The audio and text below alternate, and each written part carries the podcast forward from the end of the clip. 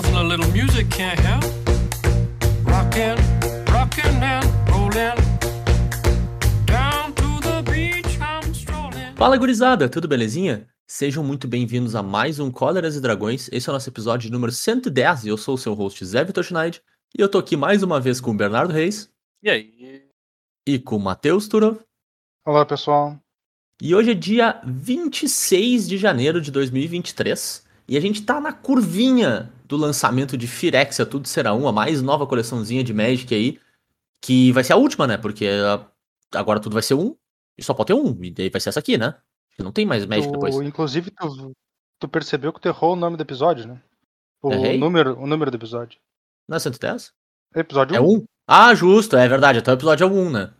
E É, hoje é dia 1 de janeiro de 1 também. Tá, né? mas antes, antes de ser um era tudo zero? Não sei, cara. Eu sei que Não. tudo será 1. Antes de ser 1, É. não era 1. Agora Até, é 1. até porque no futuro, né? Não é tudo foi 1. Mas tudo será 1. Pô, e é isso também, né? Se tudo será 1, quer dizer que não é 1 ainda, né? Também. Então, na verdade, não é o Uhum. episódio 1. É, tá, tá tudo certo por enquanto. Entendi, daqui a pouco- entendi. Daqui a pouco tá, será tu tá 1. assumindo, tu tá assumindo que tudo ser um não é certo. Como assim? Não, não é o que tá escrito ali. 2023, ano da tecnologia. O próximo episódio, então, é o episódio 1, esse, tá me dizendo? Ei, todos serão 1. Mas não, E aí não depois- é depois- e nem foi. Será? Depois do próximo vai ser 1. E aí depois, depois dele vai ser 1 também. Sim. E quanto mais a gente fala, mais eu tô me arrependendo de dizer pra te explicar a temática da edição daqui a alguns minutinhos. Porque já tá difícil. já. Eu já não sei, eu já não sei de mais nada já. Eu sei que Não, todos os é. meus pensamentos vão ser um também. Justo. Só vai sobrar um. E é isso, então a gente vai falar da mais nova coleção que tá aí pra sair. Agora no próximo final de semana a gente já tem pré-release e tal. E dessa vez a gente vai conseguir lançar um set review antes de sair a coleção. Olha só, eu nem lembrava como é que era Pô, fazer às vezes a gente ganha. É. Isso é Derrotando a tradição. É, é, por- é por- bom, é, caindo no mesmo argumento, né? Se a gente deixa- deixasse pra depois, talvez não tivesse um set review mais, né? Ia ser tudo uma coisa só. Entendi. É, e aí, então a gente tem que fazer isso. mas É uma, é uma precau- precaução aqui pelo, pelo não, nosso ouvinte, né? não, ia, não é um set review? Bom, é verdade, é verdade. Eu já tô me arrependendo dessa piada, o negócio mal começou. É, exa- exatamente, a gente vai ter aproximadamente mais umas duas horas de comentários extremamente infelizes sobre as coisas vão ser uma só. Inclusive, já preparem a lista de vocês que cada um será um spoiler só. Já Uhum. começa a cortar coisa aí, gente. Então, bora partir pra, pra ideia da edição, o que, que a gente tem em Firexia aí. Matheus, explica pra gente um pouquinho o que, que tá acontecendo, né, no, no nosso mundinho, na nossa temática, no nosso lore aí, tu que é o nosso grande sabe-tudo de historinha. Isso, mas explica como se teoricamente a gente não soubesse nada. Teoricamente. Certo. Vamos lá então. O negócio é o seguinte: Firexia é malvadona e ganha. Ponto. Show. Show. Roll the credits. Essa é a moral da história. Mas se a pessoa quiser um pouco mais de detalhes, como chegamos lá, a gente sai da Guerra dos Irmãos, que é- foi uma volta no tempo que os Planalta fizeram para aprender a usar o Silex, né? Uhum. E o plano destruir. O plano original era destruir Firexia com o Silex. certo? Explodir o Silex no Uhum. plano, limpar o plano. Ahn, eles descobrem que. Como é que Firexia pretende ah, alcançar os outros planos? É com uma árvore do mundo que eles plantaram lá e, e transformaram, né? Completaram uma árvore do mundo.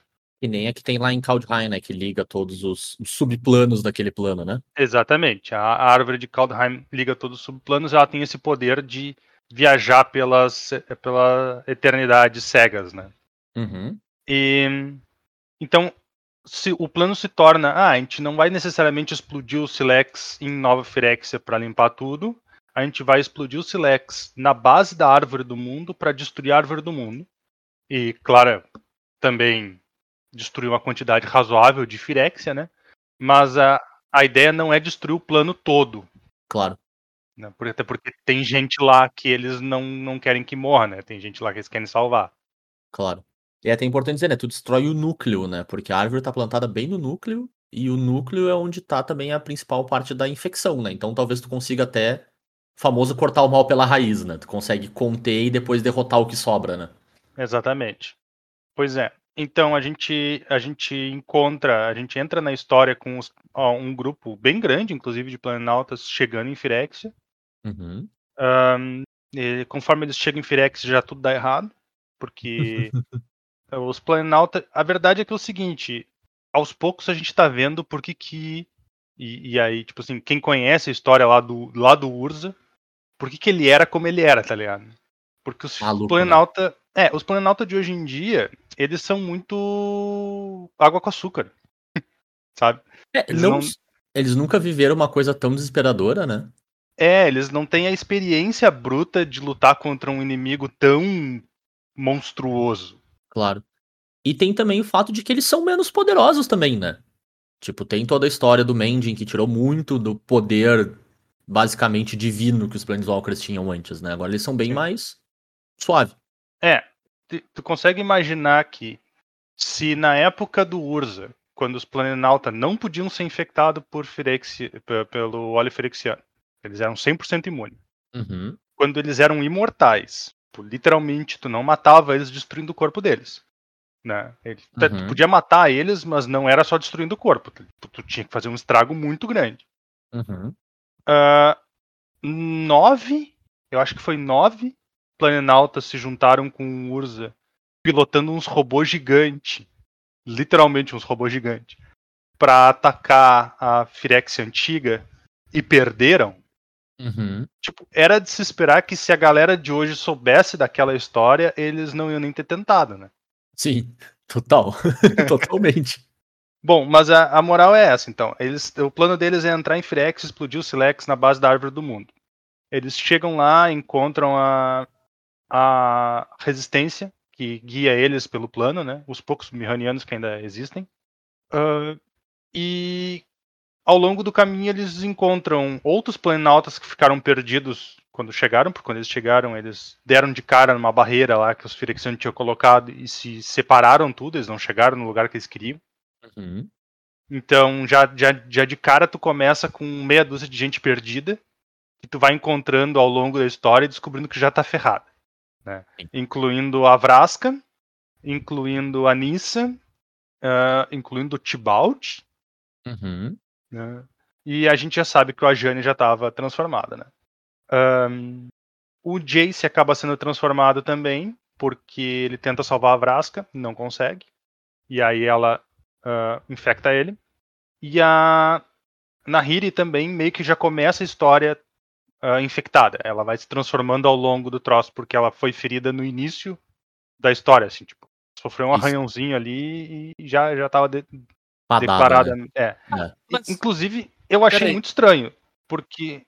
Ah, Eu, eu vou ter que fazer uma pergunta. Isso, então quer dizer que teve que rolar uma outra coisa pra enfraquecer os Planeswalker pra daí o óleo Frexiano poder afetar eles? é, então, sim e não, porque não é relacionado. Ahm, os Planalta eram imunes ao óleo frexiano antes, antigamente, certo? Aí aconteceu o Mending lá na época ali de Caos Planar, fez os Planalta ficar muito mais fraco, mas eles seguiram imune ao óleo frexiano. Uhum. Tanto que na Mirrodin, quando a gente volta a Mirrodin, né, ah, uma forma que eles têm de salvar o Carne contra a, a infecção né? firexiana é de- dar uma Spark de Planalta pra ele. O Vencer se sacrifica e dá a Spark dele pro Carne, Uhum. e a presença da Spark dentro do Carne já limpa ele da infecção instantaneamente.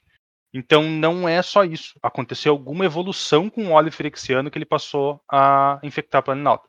É, Isso, cara, é explicado de levezinho na side story de Kamigawa, quando eles infectam a Tamil, que é a primeira, né? Uhum. Que basicamente a ideia é que com o chip da realidade, o Jingtaxas conseguiu modificar o óleo para ser capaz de preservar, eles chamam de alma naquele contexto, né? Que eu acho que é o que é, o- a- a- vamos dizer assim, totalmente correlacionado à Spark, né? O que consegue manter, porque era bem isso. Antes, se tu tinha um Spark, tu era imune porque aquilo te protegia. Sim. Só que agora a, o óleo foi modificado, né? E aí eu não sei exatamente aí o, o jeito que o experimento acontece, né? Usando o chip da realidade, para que ele mantenha a alma, mantenha a Spark intacta, porque até então o óleo flexiano ele tirava a alma do ser vivo. Toda vez, todo ser que era infectado perdia a alma. Ele continuava tendo ah, toda a lembrança genética, toda a lembrança biológica, vamos dizer assim, do corpo, né? Na forma do cérebro, na forma do coração também, assim. Uhum. mas ele não tinha alma. Ele virava uno com a ideia, vamos dizer, da, da mente coletiva, da alma coletiva de Firex, assim.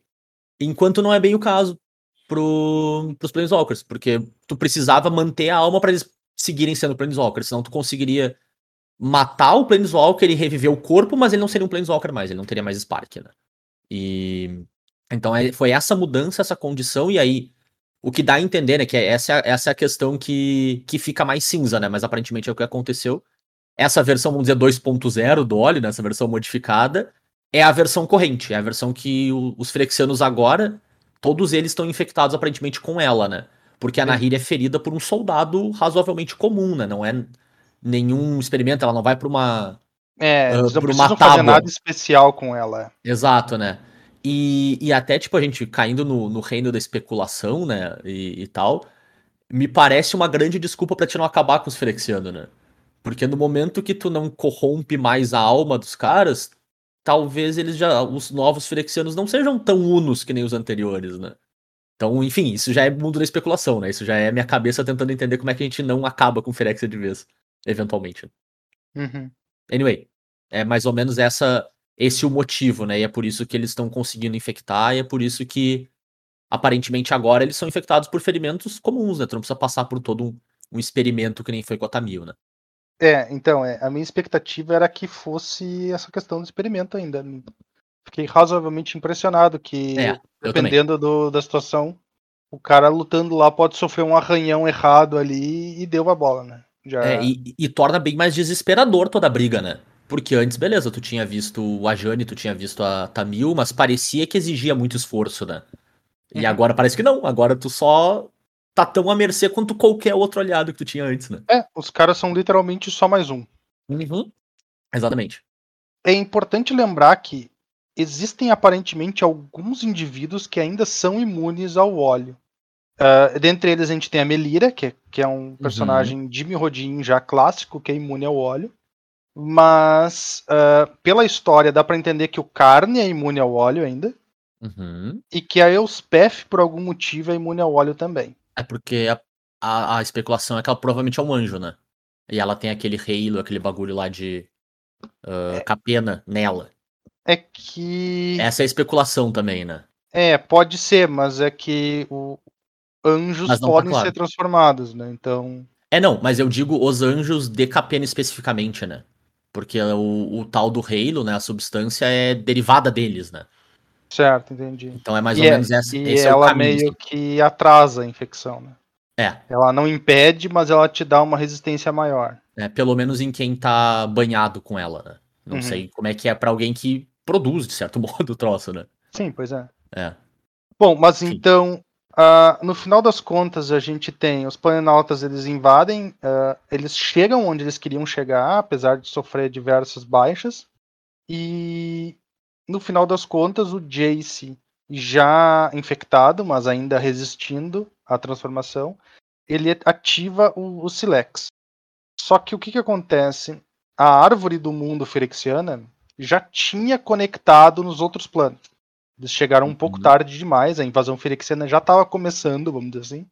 E, e eles ficam numa dúvida que já, já é lançada desde o início, né? Sobre qual tipo de estrago o Silex iria causar. né? Porque a esperança deles é que ele fosse destruir só a árvore. Né? Só que se a árvore está conectada aos outros planos, a explosão pode se propagar aos outros planos e destruir os outros planos também. Uhum. A gente tem que lembrar que, tipo, em Dominária, a explosão do Silex não destruiu o plano completo, porque Dominária não é um plano normal. Né? Pela lore de Magic, pelo menos a lore antiga, Dominária era um plano muito maior, literalmente maior mesmo, do que os outros.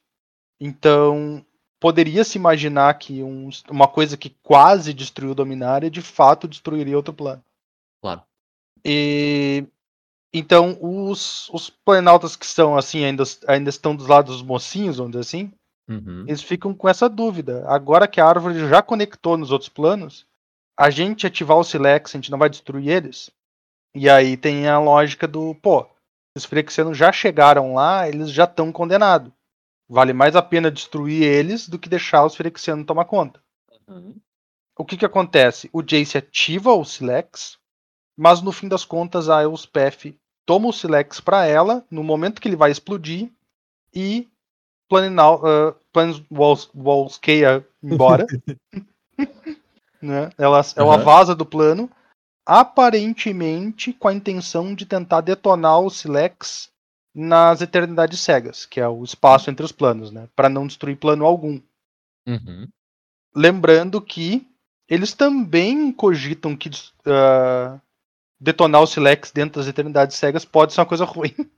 Claro, ninguém sabe direito no fim das contas, É, né? Porque o Silex é uma arma estranho. poderosa demais. esse é- E eles entendem muito pouco como ele funciona de fato, né? Exato. Então, por isso que eles sempre ficam na dúvida do que, qual o tamanho do estrago que ele pode fazer. Uhum, perfeito. E aí esse é o cenário final, né? Tipo, Firexia conectou com outros planos. A gente tem basicamente metade da, da força de incursão perdida, né? E, e é isso aí. E a outra metade, tipo assim, a história termina com a outra metade meio que se preparando para enfrentar os, os antigos aliados deles, né? Basicamente. Então eles também meio que vão precisar ser salvos ou também estão perdidos. Sim. É, e eu, eu acho, cara, que uma das coisas mais in- interessantes, apesar de ah, ter uma guerra rolando, né? Acho que uma das coisas mais bacanas é que vários planos vão ficar sabendo da existência de outros, né? Que é uma coisa que é meio tabu no mundo, no mundo do Magic, na, no caso, no mundo da lore, né? Os planos não deviam saber, inclusive os Planeswalkers, eles têm essa questão de não conversar sobre outros planos, outros lugares, tão abertamente quando eles estão ah, viajando por aí com, com os cidadãos do plano, né? Com as criaturas, enfim, que quer que seja que, que habitam um determinado plano. E eu acho que essa noção vai meio que pro espaço, assim, né? Com, com isso que É. aconteceu. Eles meio que não fazem questão de explicar pros caras que o mundo deles não é o único mundo, né? É. Não, e, e não só não fazem questão, como eu lembro de uma ou outra história onde eles, se eles eles bloqueiam falar isso. Não é só, tipo, não fazer questão, mas, tipo, pensa em falar uma coisa e segura, tá ligado? Sim. Porque é uma coisa meio assustadora, no fim das contas, né? Ah. Tu sempre pode criar um super vilão quando tu fala pra ele que tem muito mais coisa pra conquistar do que o que ele achava, né? É, é interessante porque em Dominária, pelo jeito, em Dominária não é o caso, tá ligado? É, é O que de Dominária já- Dominária é tranquilaço com a ideia de que tem planalta pra caramba. Essa Claro. frase aí não é um episódio. Uma plot de um episódio de What If? Provavelmente, cara. Eu não vi, mas eh, parece ser uma coisa que alguém já teria feito, assim. Mas é isso, acho que vai ser, esse- isso vai ser bem interessante, né? A gente já viu alguns spoilers visuais de, da próxima edição, né? Da Marcha das Máquinas, e tu vê, tipo, a Talha brigando do lado de um dragão de Kamigawa, sabe? Tipo, isso Uhum. quebra algumas alguns entendimentos que a gente tem sobre o multiverso e, o, e como que vai ser as histórias aí pra frente, né, cara? Acho que vai ser bem interessante nesse eixo também. É, não é nada, não é nada. Se a árvore conecta a Firexia pra chegar nos outros mundos, conecta os outros mundos pra chegar em Firexia, né? Exato. E por consequência, usando Firexia de passagem um mundo em outro qualquer, né? É agora que a nave mãe vai, vai dizer que a gente tá brigando A e B, mas daí a gente tá no Shonen. Então, na verdade, sempre teve esse outro troço mais forte que mais ninguém tinha acesso. Tipo Sim. isso. E Tipo esse isso. troço mais forte são os Eldrazi Firexiano. Ah, vai, Exatamente. ser um, vai ser uma outra coisa que era mais forte que tudo, mas a gente não tinha acesso e por isso ninguém sabia. É, E daí, a, nova lore.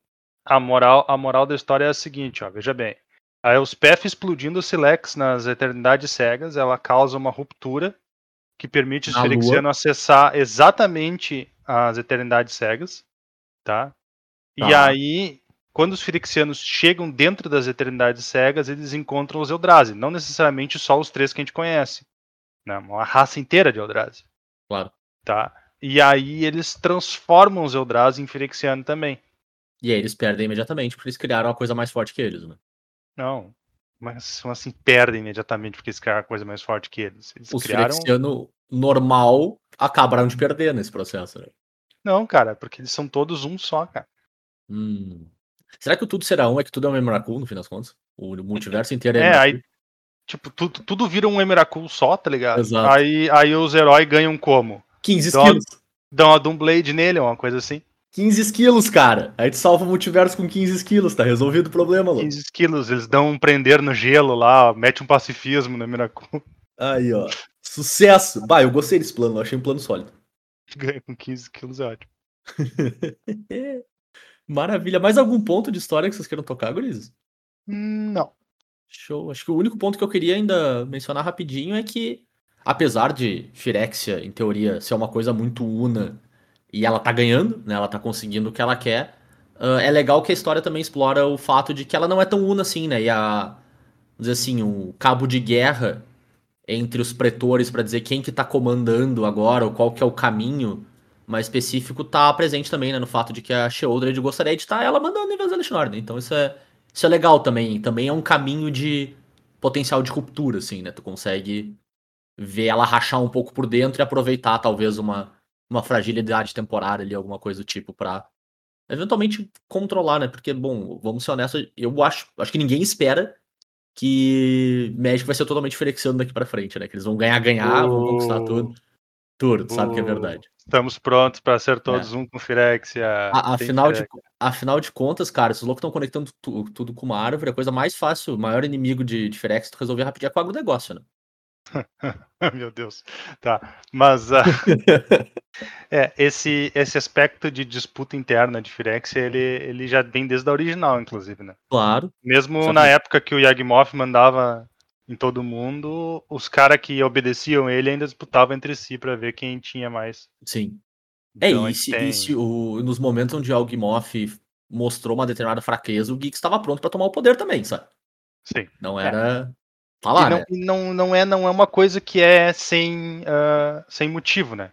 Uhum, Tudo em Firexia é meio que com propósito, vamos dizer assim, nada é por acaso. uhum, tudo é planejado, né?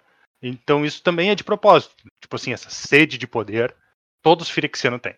uhum. Então, é, não, não, talvez os, os, os menorzinhos e mais comunzinhos sejam um pouco mais subserventes, mas se tu encher a bola deles, eles também já estão pensando em tomar conta de tudo. Até uns personagens que tu nem conhece o nome direito, se tu for olhar, não, porque se eu matar esse, aquele, aquele outro, eu vou ser o novo pai das máquinas, tá ligado? Tipo, tu Sim. fica, não, cara, tu não é ninguém. Isso, é, Claro. isso é a plot de um episódio de Hunter x Hunter. É verdade. E essa é a. Mas essa é a visão do Vorinclex, por exemplo. A facção verde acredita nisso, né? Então é bem, é bem interessante, cara. Uhum. É bem interessante como ela se comporta no fim das contas.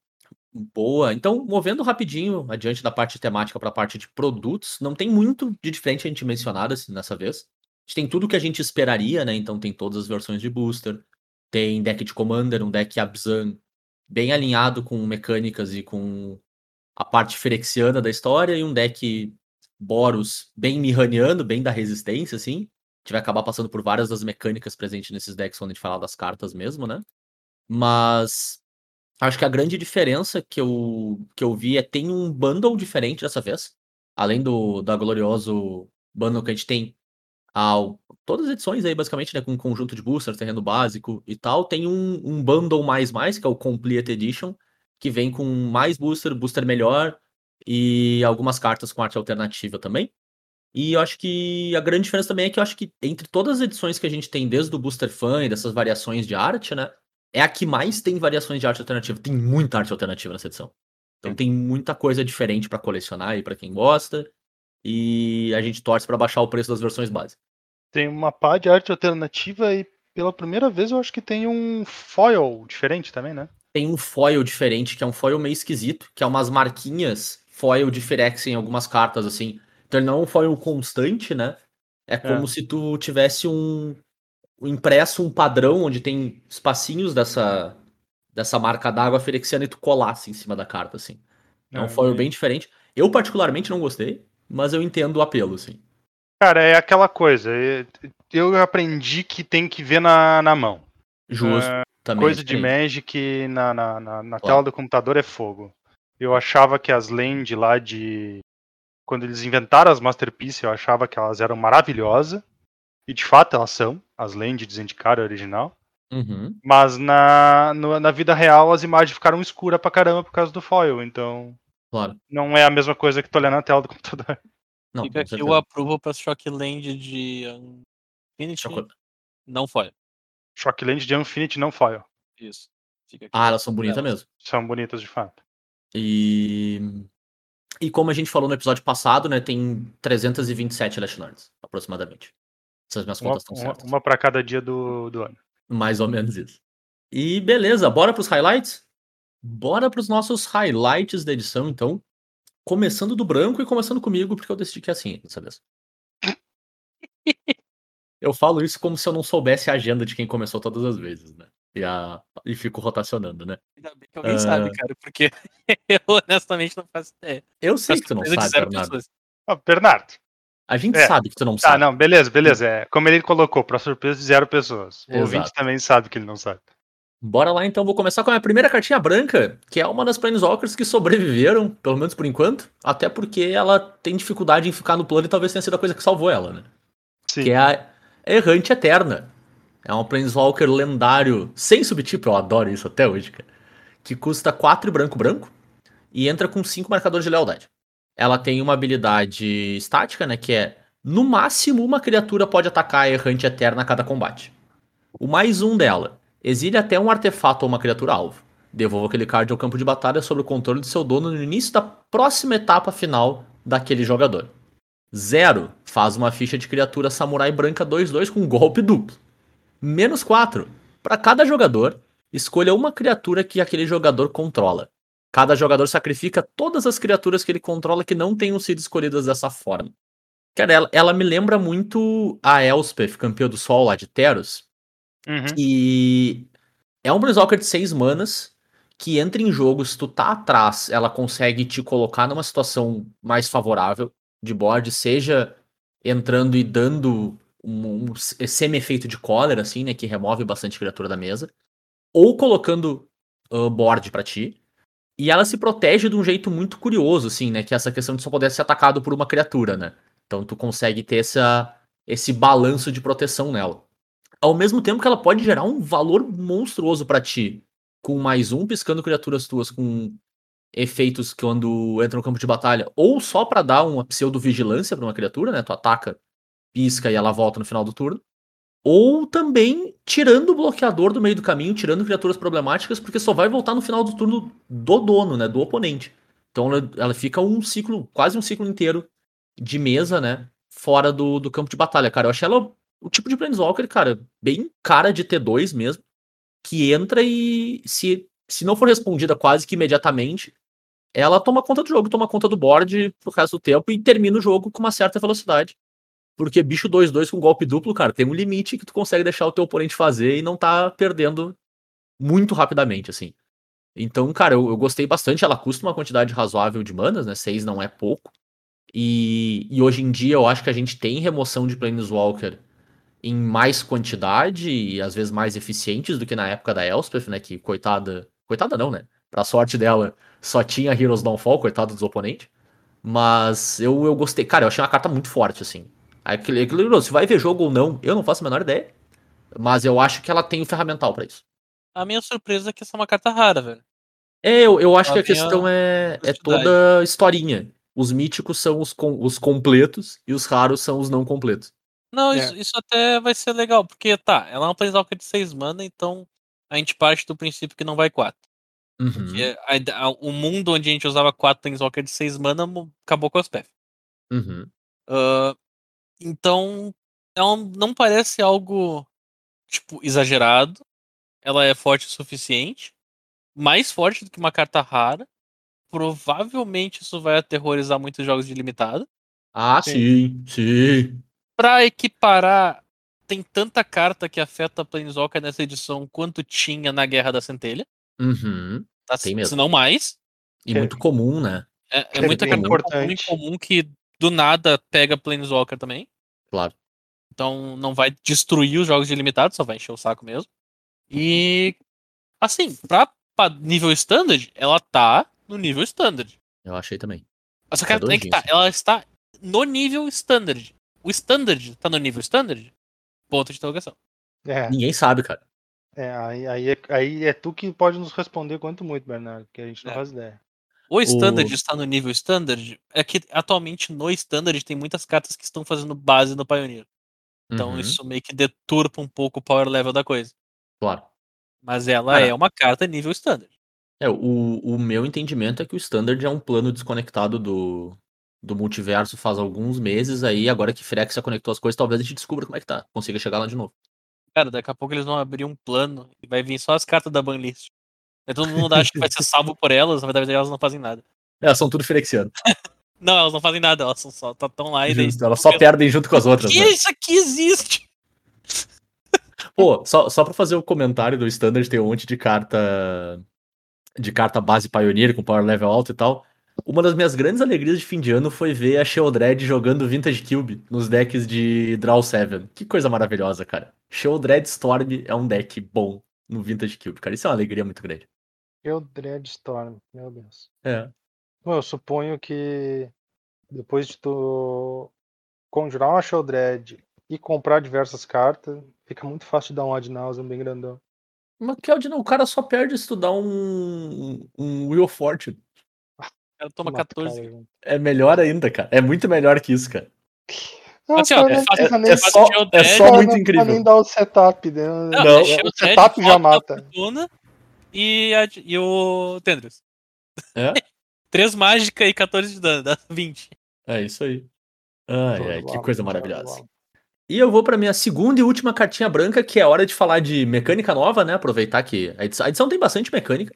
E ela finalmente trouxe uma coisa que eu reclamo há 315 milhões de anos. Tem pouquíssimas cartas na edição, não são muitas, tá? Mas mecânicas one shot, vamos dizer assim, né? Tem uma carta com grito de guerra, tem uma carta com recapitular e tem duas cartas com afinidade. Ao invés de ter o efeito descrito da mecânica, assim, que é uma coisa que vocês já devem ter me ouvido reclamar 300 milhões de vezes quando eu falo as cartas com landfall sem landfall. Tem exatamente o texto de landfall, mas não tem a, a keyword. Tem algumas cartas nessa edição que tem. Eu fiquei muito feliz com isso. Então, Mas- na tua, no teu entendimento, Firex você tá consertando Magic. Melhor, melhorou até o texto das cartas. Uhum. Isso, isso eu não tenho dúvida nenhuma. E, mas enfim, não é sobre essas mecânicas que eu vou falar nessa carta, é só. Ela tem duas das mecânicas nova, novas da edição. Uma delas nem é nem tão nova assim, mas a gente vai passar por ela. Que é a Colmeia de Skrelv. É um encantamento de uma e uma mana branca. Que diz: no início da sua manutenção, você perde um ponto de vida e cria uma ficha de criatura artefato Firexiano Ácaro incolor 1-1 com tóxico 1 e essa criatura não pode bloquear. Vamos lá, tóxico é uma habilidade nova de dessa edição, né, da edição de Firexia, que diz toda vez que uma criatura com tóxico causa dano de combate a um jogador, ele coloca aquela quantidade do, do tóxico, né, não a quantidade de dano, também de marcadores de veneno no jogador defensor, né? Então é é uma mistura de infect com aquele infect antigo que a gente tinha, né? No sentido que tu ainda causa o dano, tu não substitui o dano, né? Então tu tem uma criatura 2-2 com tóxico 1, o oponente que toma dano dela perde dois pontos de vida e ganha um marcador de veneno. Então ele dá uma equilibrada no, no Infect, né? Pra não ter aquela escala de tu só criar uma criatura com 10 de poder e ganhar o jogo.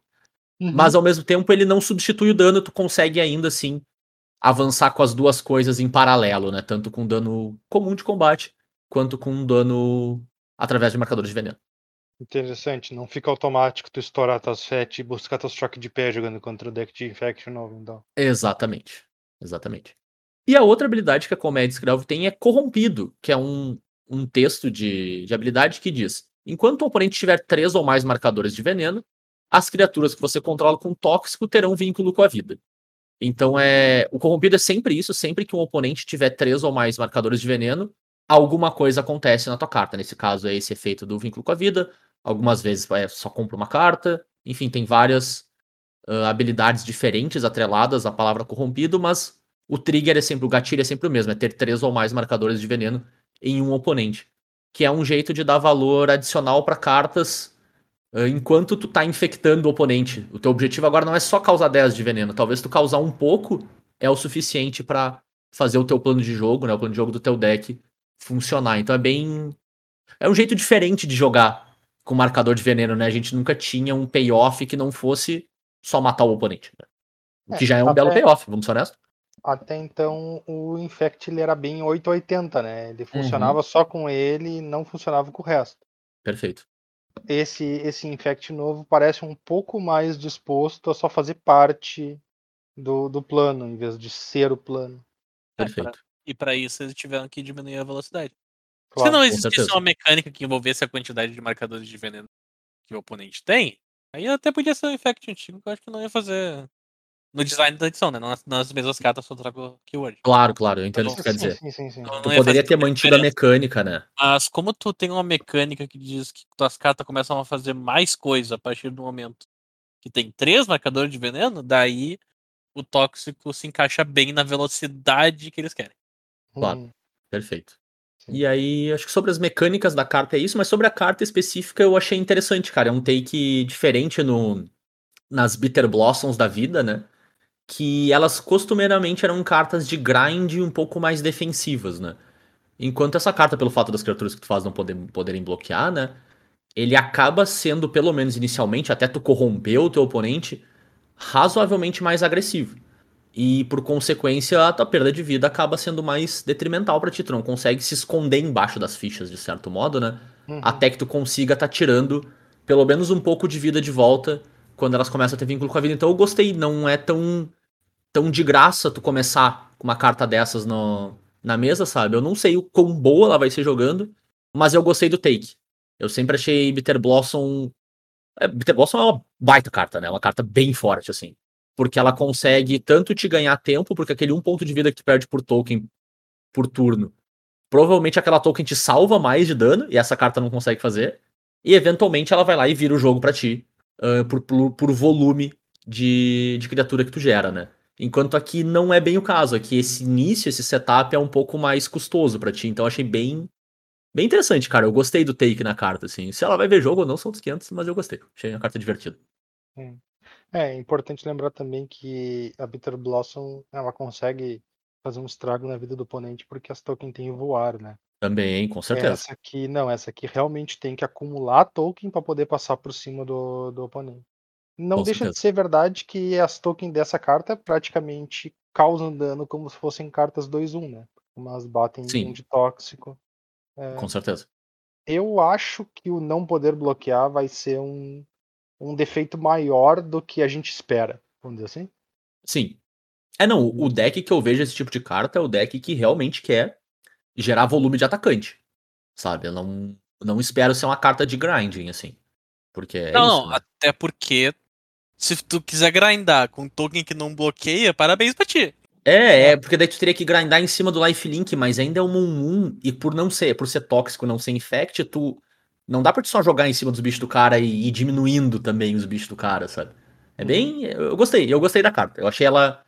Pra mim, ela marca as caixinhas pra te. co- Entre muitas aspas, corrigir. Eu não acho que Bitter Boss é uma carta errada, tá? Mas corrigir ela pra um power level mais adequado, eu acho, assim. Em especial pensando em standard mesmo, né? Sim. Ah, não, eu concordo que é uma carta bem boa. Muito bem, movendo pro branco com o Bernardo. Vai, B. Puxa daí. Eu Vou começar então com carta em comum. Aí que é. Que carta em comum é show de bola. Eu tenho aqui então a ossificação, uma genérica e uma branca por encantamento aura, que diz encantar terreno básico que você controla. Quando ela entra em campo, exila a criatura ou planeswalker alvo até que ela saia de campo. Então, Oblivion Ring, que na verdade custa uma mana a menos e é uma aura no teu terreno básico, que só pega criatura e planeswalker. Quanto mais falou, mais longe ficou de Oblivion Ring, né? Eu sei. eu já tinha iniciado, não tinha como voltar atrás. É justo, é justo. Mas, é cara, assim, ó, Rica de uma vamos- carta, né? vamos focar no que é importante. O Chain to the Rocks, que é uma carta que só pode encantar uma montanha, custa uma mana branca e exila sua criatura, é forte. E foi Uhum. forte durante todo um standard. Sim. Tu usar terreno básico meio que tá incluso no pacote de um deck standard. Usar terreno básico tá incluso no pacote de um deck Pioneer e tá incluso num pacote Modern, e no Legacy e no Vintage. Pra te ver, terrenos básicos existem. E são muito bons. Então eu não acho que é uma dificuldade tu ter um terreno básico. E o fato desse encantamento pegar Planeswalkers, que é o que os outros não fizeram, faziam até agora, dá um power level tão grande pra esse, esse tipo de removal. Porque ela fica localizada numa permanente, numa permanente que naturalmente já é difícil de remover. Que é o terreno básico. Já é difícil tirar terreno. tirar terreno básico é mais difícil ainda. Vamos colocar que, honestamente falando, a remoção dessa carta é a remoção de encantamento, porque dizer que o cara vai destruir teu terreno básico pra Sim. liberar o bicho é, é, é tipo Claro. uma em o quê? 100? Sim. É até mais do que o, o Chain to the Rocks, ele me lembra o que tenta terreno nevado. É um, acho que é um finais Sim. em inglês. Uhum. Que também, na- a grosso modo, é um terreno básico também. E é uma carta que, assim, não é ver jogo pra caramba, mas é uma carta que tem lugar. Tem lugar no Modern, tem lugar em outros, outros formatos eternos aí. Essa carta só saiu pro Modern, né? É, exato, exatamente, tem esse ponto Essa também. aqui tá indo pro Standard barra Pioneer. Uhum, Num power level e custo de mana bem aceitável. total. Concordo, cara. Eu acho que é uma carta muito boa mesmo, assim, muito versátil. E cai bem naquela, naquilo que tu falou, né? Entre muitas aspas, aleatoriamente, os efeitos de remoção dessa edição pegam muito Planeswalker também. Então é mais, mais um deles. Primeiro que a gente viu, mas ele é um deles, certamente. Muito que bem. Matheus, as tuas cartinhas do branco. Então, eu vos trago uma carta que, na minha opinião, não podia ficar sem ser mencionada, que é a grande Eleshnorn, a mãe das máquinas, Mamá. a chefona de Firexia, o Firexiano mais fodão desde Yagmoth. Ah, mas tu, tu mandou a tua carta pra Wizards pra essa carta não sair, Tur? Não, não mandei. Não mandei porque eu, porque eu sou uma pessoa coerente. Não, tu não é um verdadeiro jogador de comando. Não, não sou um verdadeiro jogador de Commander, inclusive. Aparentemente isso é um ponto forte. Ah, mas beleza, vamos lá. 5 manas por uma 4-7 vigilância. Até aí, tudo bem, tudo em casa, né? Tá mais ou menos alinhado com o Magic de hoje em dia. Ah, se uma permanente entrar no campo de batalha fizer com que uma habilidade desencadeada de uma permanente que você controla seja desencadeada, aquela habilidade será desencadeada uma vez adicional. Então Ah, ela tem, tem um panarmônico embutido nela. certo. Na zona de comando. É. E as permanentes que entram no campo de batalha não desencadeiam habilidades de permanentes que seus oponentes controlam. Então ela tem uma. É tipo uma esfera de torpor, só que melhor ainda. Também embutida nela. A carta é, é porreta. Assim, ela é forte. Sim. Ah, no, que, no que tange limi- no que tange assim, tipo T2, ah, Modern, Pioneer, provavelmente é, é- tem uma chance boa de que esses efeitos aqui não sejam todo todo esse chan, porque é raro tu ver em formatos eh, construídos que são de tempo em tempo tu tem decks que são baseados em ETB, mas não é uma coisa assim permanente em deck construído agora em Commander ela é ela é boa pra caramba. Em Commander é muito comum tu ter um monte de efeito de ETB diferente. Seja em Uhum. criatura, seja em artefato, seja em terreno, seja o caramba. Então, E eu acho até E bloquear só pros outros é mais legal, né? Exato, eu ia dizer, tipo, às vezes o teu deck nem é tão focado assim, mas, cara, a chance de ter um deck que é bem focado nisso num pod com 4, 5 pessoas é bem razoável. sim. E ainda pega, eventualmente, um outro efeito perdido por aí, cara. Bloqueio, assim, ela é, é bem É. porreta, cara. ela ela, tran, ela ela tranca muita coisa. Bah, O fato de eu ver essa carta sendo 5 mana 4 7 me lembrou do de um post do Twitter da galera do R&D da Wizards que eles postaram a, o design da antiga Lashnorn. Como, é que, uhum. como é que ela ia sair? Ah, Originalmente, antes, antes daquele último momento de revisão, eles colaram a imagem da Lashnorn na, num quadro, da maneira que ela ia sair, né? Com a artezinha já pronta. certo. E ela custava duas e três branca, era 4 5 e dava mais um, mais um e dava menos um, menos um. Tá. E daí eles mudaram pra ser 7 mana, 4 7, mais 2, mais 2, menos 2, menos 2. Então imagina como é que ela poderia ter saído, porque ela tava quase saindo assim. É. Uhum. E essa aqui saiu 4, 5 mana, 4 7. Imagina Power como é, que ela creep, poderia, bro. ela- como é que ela poderia ter sido. Aham. Eles deviam ter ela colada por 4 mana no quadro. E ela ia bater 7. Que é importante, pra ela ver jogo T2, aparentemente. 7-4 em vez de 4-7. Ah, 7-7 já de uma vez, né, Lu? All in. Justo. Dá, tá certo, tá certo. Certo, Bom. eu não sei, mas poderia. Vamos pro, vamos pro próximo. Vamos pro próximo.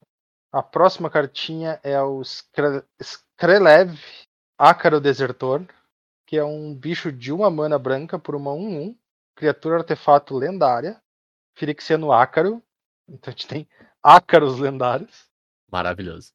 Ele Isso explica várias rinites que eu já tive na minha vida, hein? Ele, ele tem tóxico 1. Ele não pode bloquear. Ah, peraí, ele é uma token, louco. A gente já falou dessa token já, Tur. Ele é tipo isso, mas ele é um pouquinho melhor. Porque ele tem a seguinte habilidade: por uma mana Firexiana branca e vira. Então tu pode pagar por uma mana ou dois de vida. Tu vira ele, escolhe uma cor outra criatura alvo que tu controla ganha tóxico 1 e resistência à magia da cor que tu esco- escolheu até o final do turno. E ela não pode ser bloqueada por criaturas daquela cor até o final do turno. Então é um é um pseudo, uma pseudo proteção contra a cor. né? Uhum. Não chega a ser de fato proteção, mas para quase todos os efeitos que a gente usa é proteção de fato. Não pode ser bloqueado e, e, e tem hexproof. O detalhe é que ele não pode dar para si próprio, né? Então ele Uhum. funciona como uma doadora das runas em vez de uma madre das runas. Mas é basicamente isso. A gente tem lá, entre aspas, uma Giver of Runes ah, T2 que dá tóxico 1. E Uhum. aí aqui vale comentar que tóxico acumula. Claro. Então, se tu dá tóxico 1 para uma criatura que já tem tóxico 1, ela funciona como se tivesse tóxico 2. Sim. E até um pouquinho melhor, né? Porque é duas instâncias de tóxico 1, são dois triggers na É, pilha. Se, pra algum efeito isso, isso for relevante, tipo anular uma habilidade, tu consegue anular uma, né? É, exato. É um pouquinho mais distribuído que costuma ser melhor se distribuído. Boa. Eu achei bem legal, cara. Achei massa uma, uma doadora de runas lendária, assim. Achei interessante. Ah, a cartinha tem, tem um jeitinho de que pode ser decente. Não, acho que ela tem potencial, cara. Bastante potencial. Claro, né? Não é tão boa que nem a Madre, porque a Madre se protege. A gente já viu que isso é, uma, inclusive, uma É. grande xaropice e foi corrigida no futuro, né? Mas, cara, ela é, é uma carta inócua, tu tem custo baixo pra, pra botar em jogo, pra, às vezes, incluir no teu deck, e ela serve como uma proteção pra todo o resto que tu tem, né? Uhum. Então o cara vai ter que gastar, às vezes, uma carta de verdade pra lidar com a tua criatura menos importante na mesa, antes de lidar com o que ele de, de fato queria estar lidando. né? O Exato. custo de mana é real, aquele, aquele dois de vida ou uma branca. Uhum, Ele existe. claro. E ele, te, ele é uma taxa, tá ali. Não dá pra ignorar. É interessante porque não dá pra ignorar, mas dá, né? Porque a verdade é que o teu oponente nunca vai poder te forçar a pagar ele, vamos dizer assim. Pelo menos não jogando uma carta. Porque, tipo, ah, beleza, eu tenho um custo pra ativar, não é só virar. Mas quem é que vai gastar uma remoção pra mim gastar dois de vida? Sabe? Uhum. Tipo, é, é muito é muito improvável. Né? A, a- situação de jogo que permite criar isso é muito improvável. É, faz sentido. Faz sentido pra mim. Bora pro azul então, Gurizes? Dá. E eu vou começar com a minha. Eu acho que é a minha carta favorita da edição. De verdade, assim, eu gostei muito dessa carta. Que é a Magi Dançarina Mercurial. É uma e uma azul por uma criatura Firexiano Ladino 2-1, que não pode ser bloqueada. Toda vez que tu conjurar uma mágica não de criatura, tu mar- bota um marcador de óleo nela, que também é uma mecânica nova da edição, mas é basicamente um marcador de alguma coisa, né? Não, o fato de ser marcador de óleo é relevante para uma ou outra carta mais focada em limitado mesmo, é, um- é uma mecânica assim, mas para todos os efeitos e cálculos é só um marcador. E toda vez que ela causa dano de combate a um jogador, tu pode remover dois marcadores de óleo dela. Se tu fizer isso, quando tu conjura tua próxima mágica instantânea ou feitiço nesse turno, tu copia ela e tu pode escolher novos alvos para cópia. Inclusive, quando tu conjura essa primeira, ela já vai botar um marcador de óleo de volta nela, assim. Então me lembra muito aquele tipo de, de efeito de gerar valor agregado, assim, sabe? Ela me lembra, ah, não sei se com o mesmo tamanho de impacto, assim, mas um pouco o arcanista da Horda lá, o bicho vermelho de War of the Spark, eu acho. Um Que três? fi... Um 3. Ela é mais controlada, ela com certeza não é tão forte, mas ela me lembra o tipo de vantagem que tu consegue ficar gerando com esse, com esse tipo de criatura, assim, sabe? Tu vai ficar gerando mais valor das suas mágicas instantâneas, das suas cantrips, das suas coisas que vão gerando valorzinho agregado ao longo do tempo e quando vê, tu tá uma milha na frente do teu oponente, assim, sabe? É. Ela bate um pouco mais forte, ela é um pouco mais frágil, tem todo esse, esse balanço, assim. Mas eu gostei do que ela pode fazer por ti, assim. Além de talhada o fato de tu não ter nenhuma restrição de custo, né? Então tu pode estar duplicando mágicas com custo bem razoável aí. Em especial, Pois tipo, de, é. de mágica que tu consegue roubar o custo de mana, tipo um, um Treasure Cruise da vida, assim, sabe? Então eu. Eu só, eu só vou te dar uma comparação melhor, então, Zé, pra te usar. Hum, pode ser? É- Essa aí. é uma carta muito parecida com o tipo de valor que a sifonadora gerava. Pode ser? Nossa, pode ser também. Eu ia dizer Gosto. exatamente isso. Gosto também da comparação. Apesar de que é interessante, ela é um pouquinho mais difícil de ativar de fato, Uhum. mas a, a porrada dela tem potencial de ser uma porrada bem maior. É, eu acho o, o, o piso é mais baixo, mas o teto é mais alto. Bem isso. É, porque é como tu mesmo disse, não tem restrição de mana. se dependendo se tu copiar uma mágica de 4 mana, tu pode estar fazendo um estrago irreversível no jogo do teu oponente. Exatamente. É isso que eu penso, assim. Então ela, ela tem esse potencial, ao meu ver. E, mas também tem o potencial de chain. E esse, esse potencial de chain eu acho que de chain de tu ficar encadeando fazendo, né? Tu faz a primeira, quando tu copiar, ela já vai te dar metade do caminho pra segunda, sabe? Eu acho bem veloz o quanto ela consegue te colocar nesse nesse ciclo assim de ficar gerando pequenos valores ou, ou eventualmente só fazer um valorzão também. Então eu gostei da carta, cara. Eu achei ela um tipo de carta que marca alguns checkbox. Uh, Ela não é puxada, mas ela é legal. Eu gostei bastante da, da dançarina. Ou mais de dançarina. Bernardo, as tuas cartinhas azuis. Então, cara, cartinhas azuis são estilosas. E o que, que é mais estiloso do que comprar uma carta? Duas, duas. Exa- Exatamente, duas cartas. Então eu trago pra vocês Divination. Acabou, esse é o meu- essa é a carta que eu trago. Boa Três mana, compre dois? Boa carta. Boa carta, né? Bah, eu tô É. 100% comprado já. É um clássico, é um É, clássico. não, inclusive dois, né? Tu comprou eu e o Tour. Pô, ganhei, hein? Eu não sei. Ganhei Eu que sei que aconteceu. Eu sei que aconteceu. É, tu Então pode, carta. tu pode ter Ah. conseguido uma dor de cabeça pra ti, né? bah, isso certamente é verdade. Soco. A carta que eu trago aqui pra vocês, então, é Curiosidade Distorcida. Ela é três manas, duas e uma azul por um feitiço que descompre dois cards. Então, Divination, show de bola, Show. com um twist, que é o Hum. twist do corrompido, que nem já foi explicado mais cedo.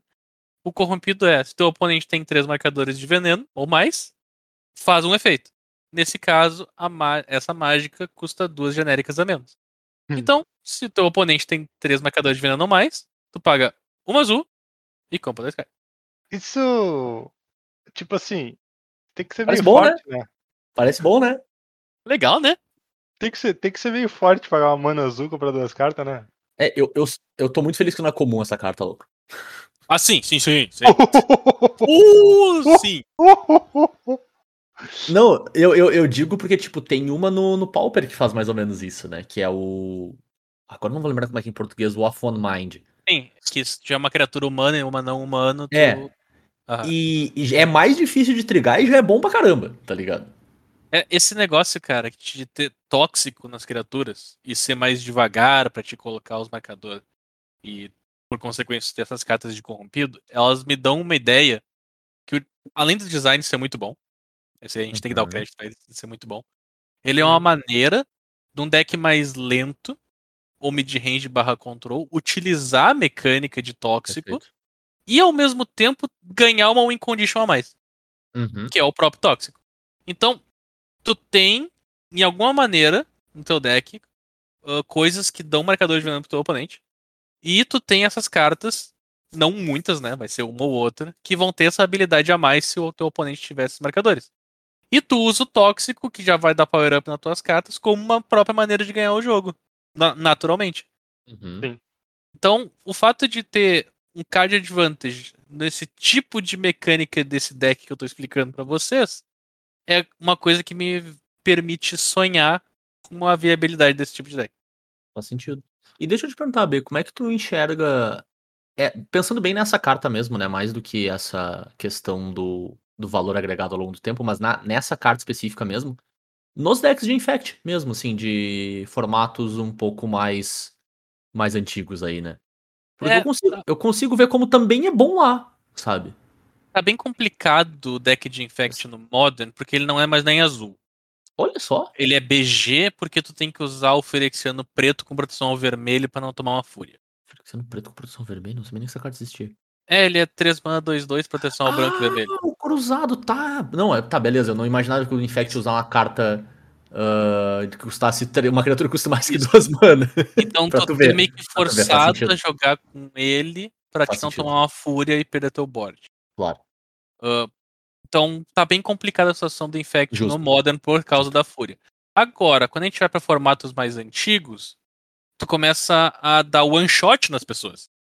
Uhum. Não, claro, aí já não tem mais tanto, tanto então valor. já não tem por que ter Claro. tanto esse valor. Se acontecer alguma coisa que fizer fúria parar de jogar no Modern, daí a gente pode voltar pra azul.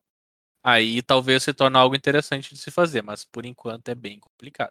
Justo. É porque era bem onde eu imaginava, assim, porque o Infect Modern ele fazia isso às vezes. Tipo, ele batia uns dois ou três meio perdido na base do Hierarca e do Pendelhaven, por exemplo. Sim. E aí tu podia estar gerando mais valor em cima de uma carta desse tipo, né? Antes do teu turno de de fato ir lá e gastar tuas Tricks da vida e tal. Mas realmente, se ele foge do azul, ele, ele foge bastante. E aí acho que a única resposta pra Fúria deixar de jogar no Modern é banimento mesmo. É, e antes tu meio que Não jogava de precisa. azul porque o teu bicho era o nobre, né? Agora tu tem o ignóbil, Ah, com certeza. então tu É, também é, consegue escapar.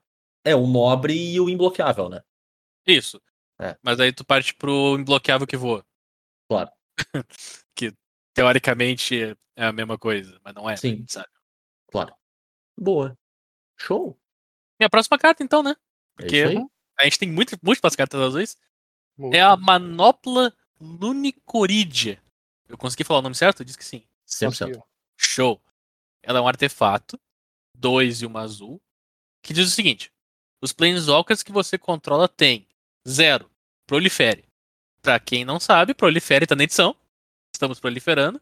Uhum. Então, agregando com o que eu falei antes, tu pode usar cartas que fazem coisas e dizem prolifere no final pra transformar teus teus tóxicos em Inquisition. E que é Uhum. prolifere, B? Prolifere, toda vez que você prolifera, você escolhe permanentes jogadores e coloca um marcador a mais do que ele já tem. Show. Então pode ser marcador mais mais um, pode ser marcador de veneno, lealdade, a bagaça toda, né? Olha tudo. Show. E outra coisa, além de zero prolifere, os Planeswalkers têm menos 12, joga um turno extra.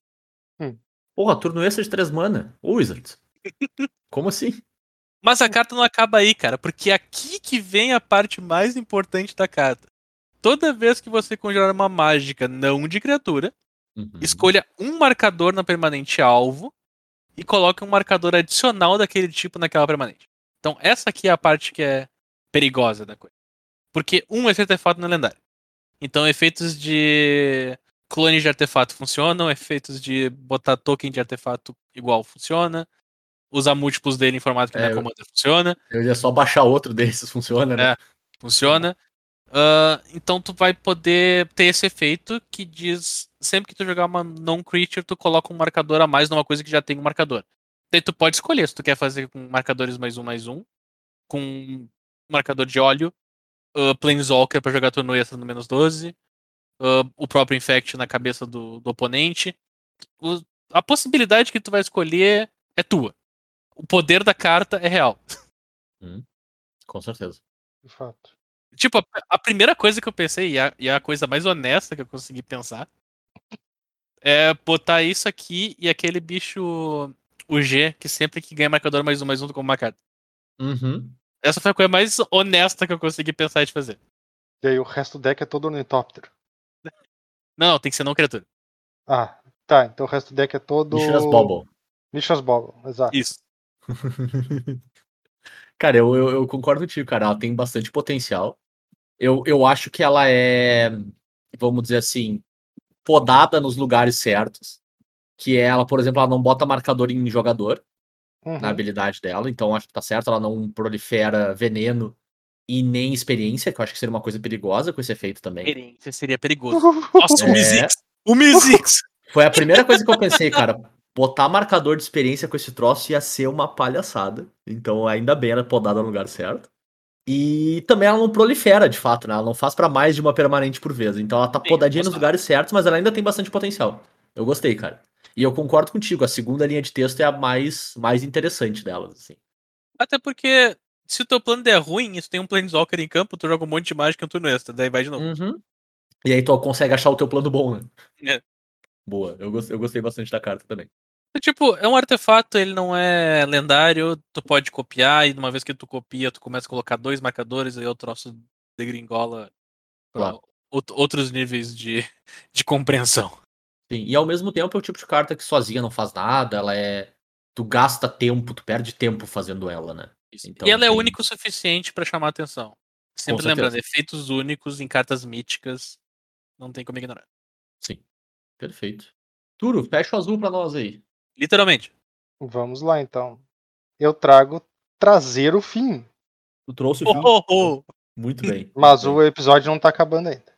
Ah, é uma mágica azul de duas manas, uma mágica instantânea, que diz anule a mágica alva a menos que seu controlador pague dois. Até aqui, bem clássico, inclusive, de T2, né? Não, Uhum. inclusive, mágica. Não tá botando restrição. Exato. Claro. Mágica alvo, ponto final. No entanto, ela tem um detalhe: corrompido. Se teu oponente tem três ou mais marcadores de veneno, tu só anula a mágica alvo e ponto. Não tem pag. Show. E essa aqui eu achei assim, ó. Bah, boa demais. Não vou te mentir, achei boa demais. Essa eu achei perigosa ser comum. Ela Por se encaixa naquele plano de deck, né, cara? Não, e, e ela, ela funciona de uma maneira muito ideal.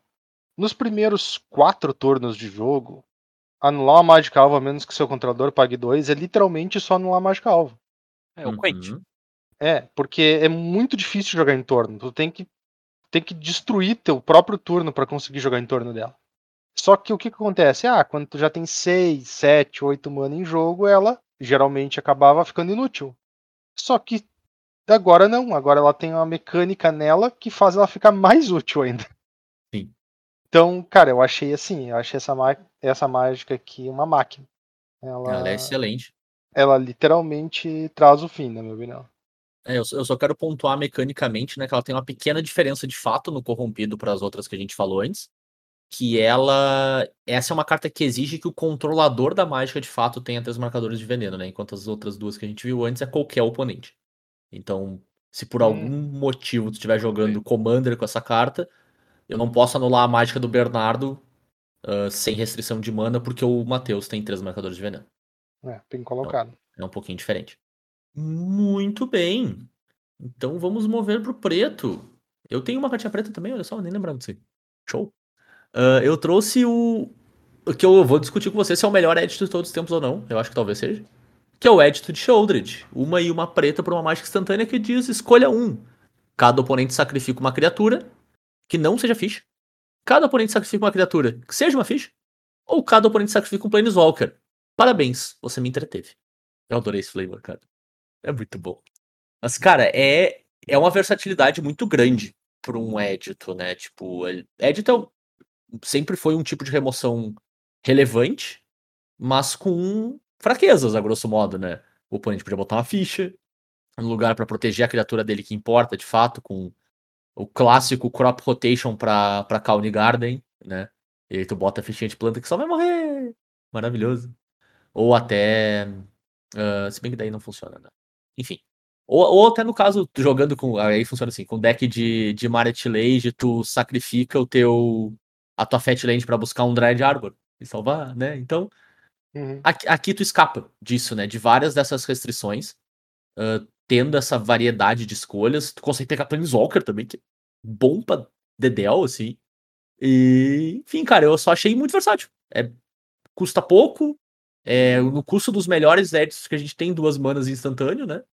E, e é só bom, é só pra cima. A carta tem. Só tem vantagem, assim. Eu acho que talvez seja o melhor edito de todos os tempos aí. E é bem puxado. É, o, o efeito de édito, ele por um tempo ele foi muito, muito, muito relevante, mas aí ele, ele teve uma decaída, né? Conforme a gente do- de alguns anos pra cá, o Magic começou a virar muito mais centrado na, na board, né? Então, como teu oponente tem muito mais coisa na board, fazer um édito, obviamente, vai deixar ele escolher a pior delas pra remover. Uhum. É, E- o- O Edito, cara, eu vou fazer um comentário. Ele tem o seu power level alto quando se existe pro- é, proteção mágica, Hexproof. Uhum. E quando tuas removals de duas manas não resolvem tudo. O que não é o momento atual do standard. Ah, não, não, não. Os Certamente não é standard que eu, que eu penso nisso. Como versatilidade do limitado, ele é bem quebrado. Também. Ah, sim. Bem quebrado. Mas o detalhe é o seguinte, né, cara? Multiplayer de escada. Uhum, também. Bem relevante. Então, talvez ele seja uma carta legal de se incluir nos teus jogos multiplayer para teus amigos que jogam com Hexproof. Sim. É. Não, e é interessante porque como é cada oponente não o jogador alvo, ele também passa pelo hexproof do jogador, né?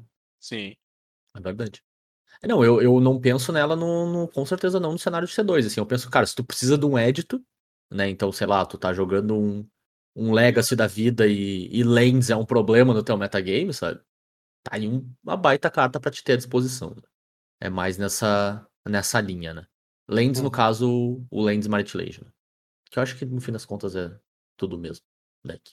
Que daí a minha falta de conhecimento de Legacy dá uma pegada na minha orelha também. Enfim, se tu precisa de um edito, talvez seja a melhor opção que tu consiga encontrar no mercado.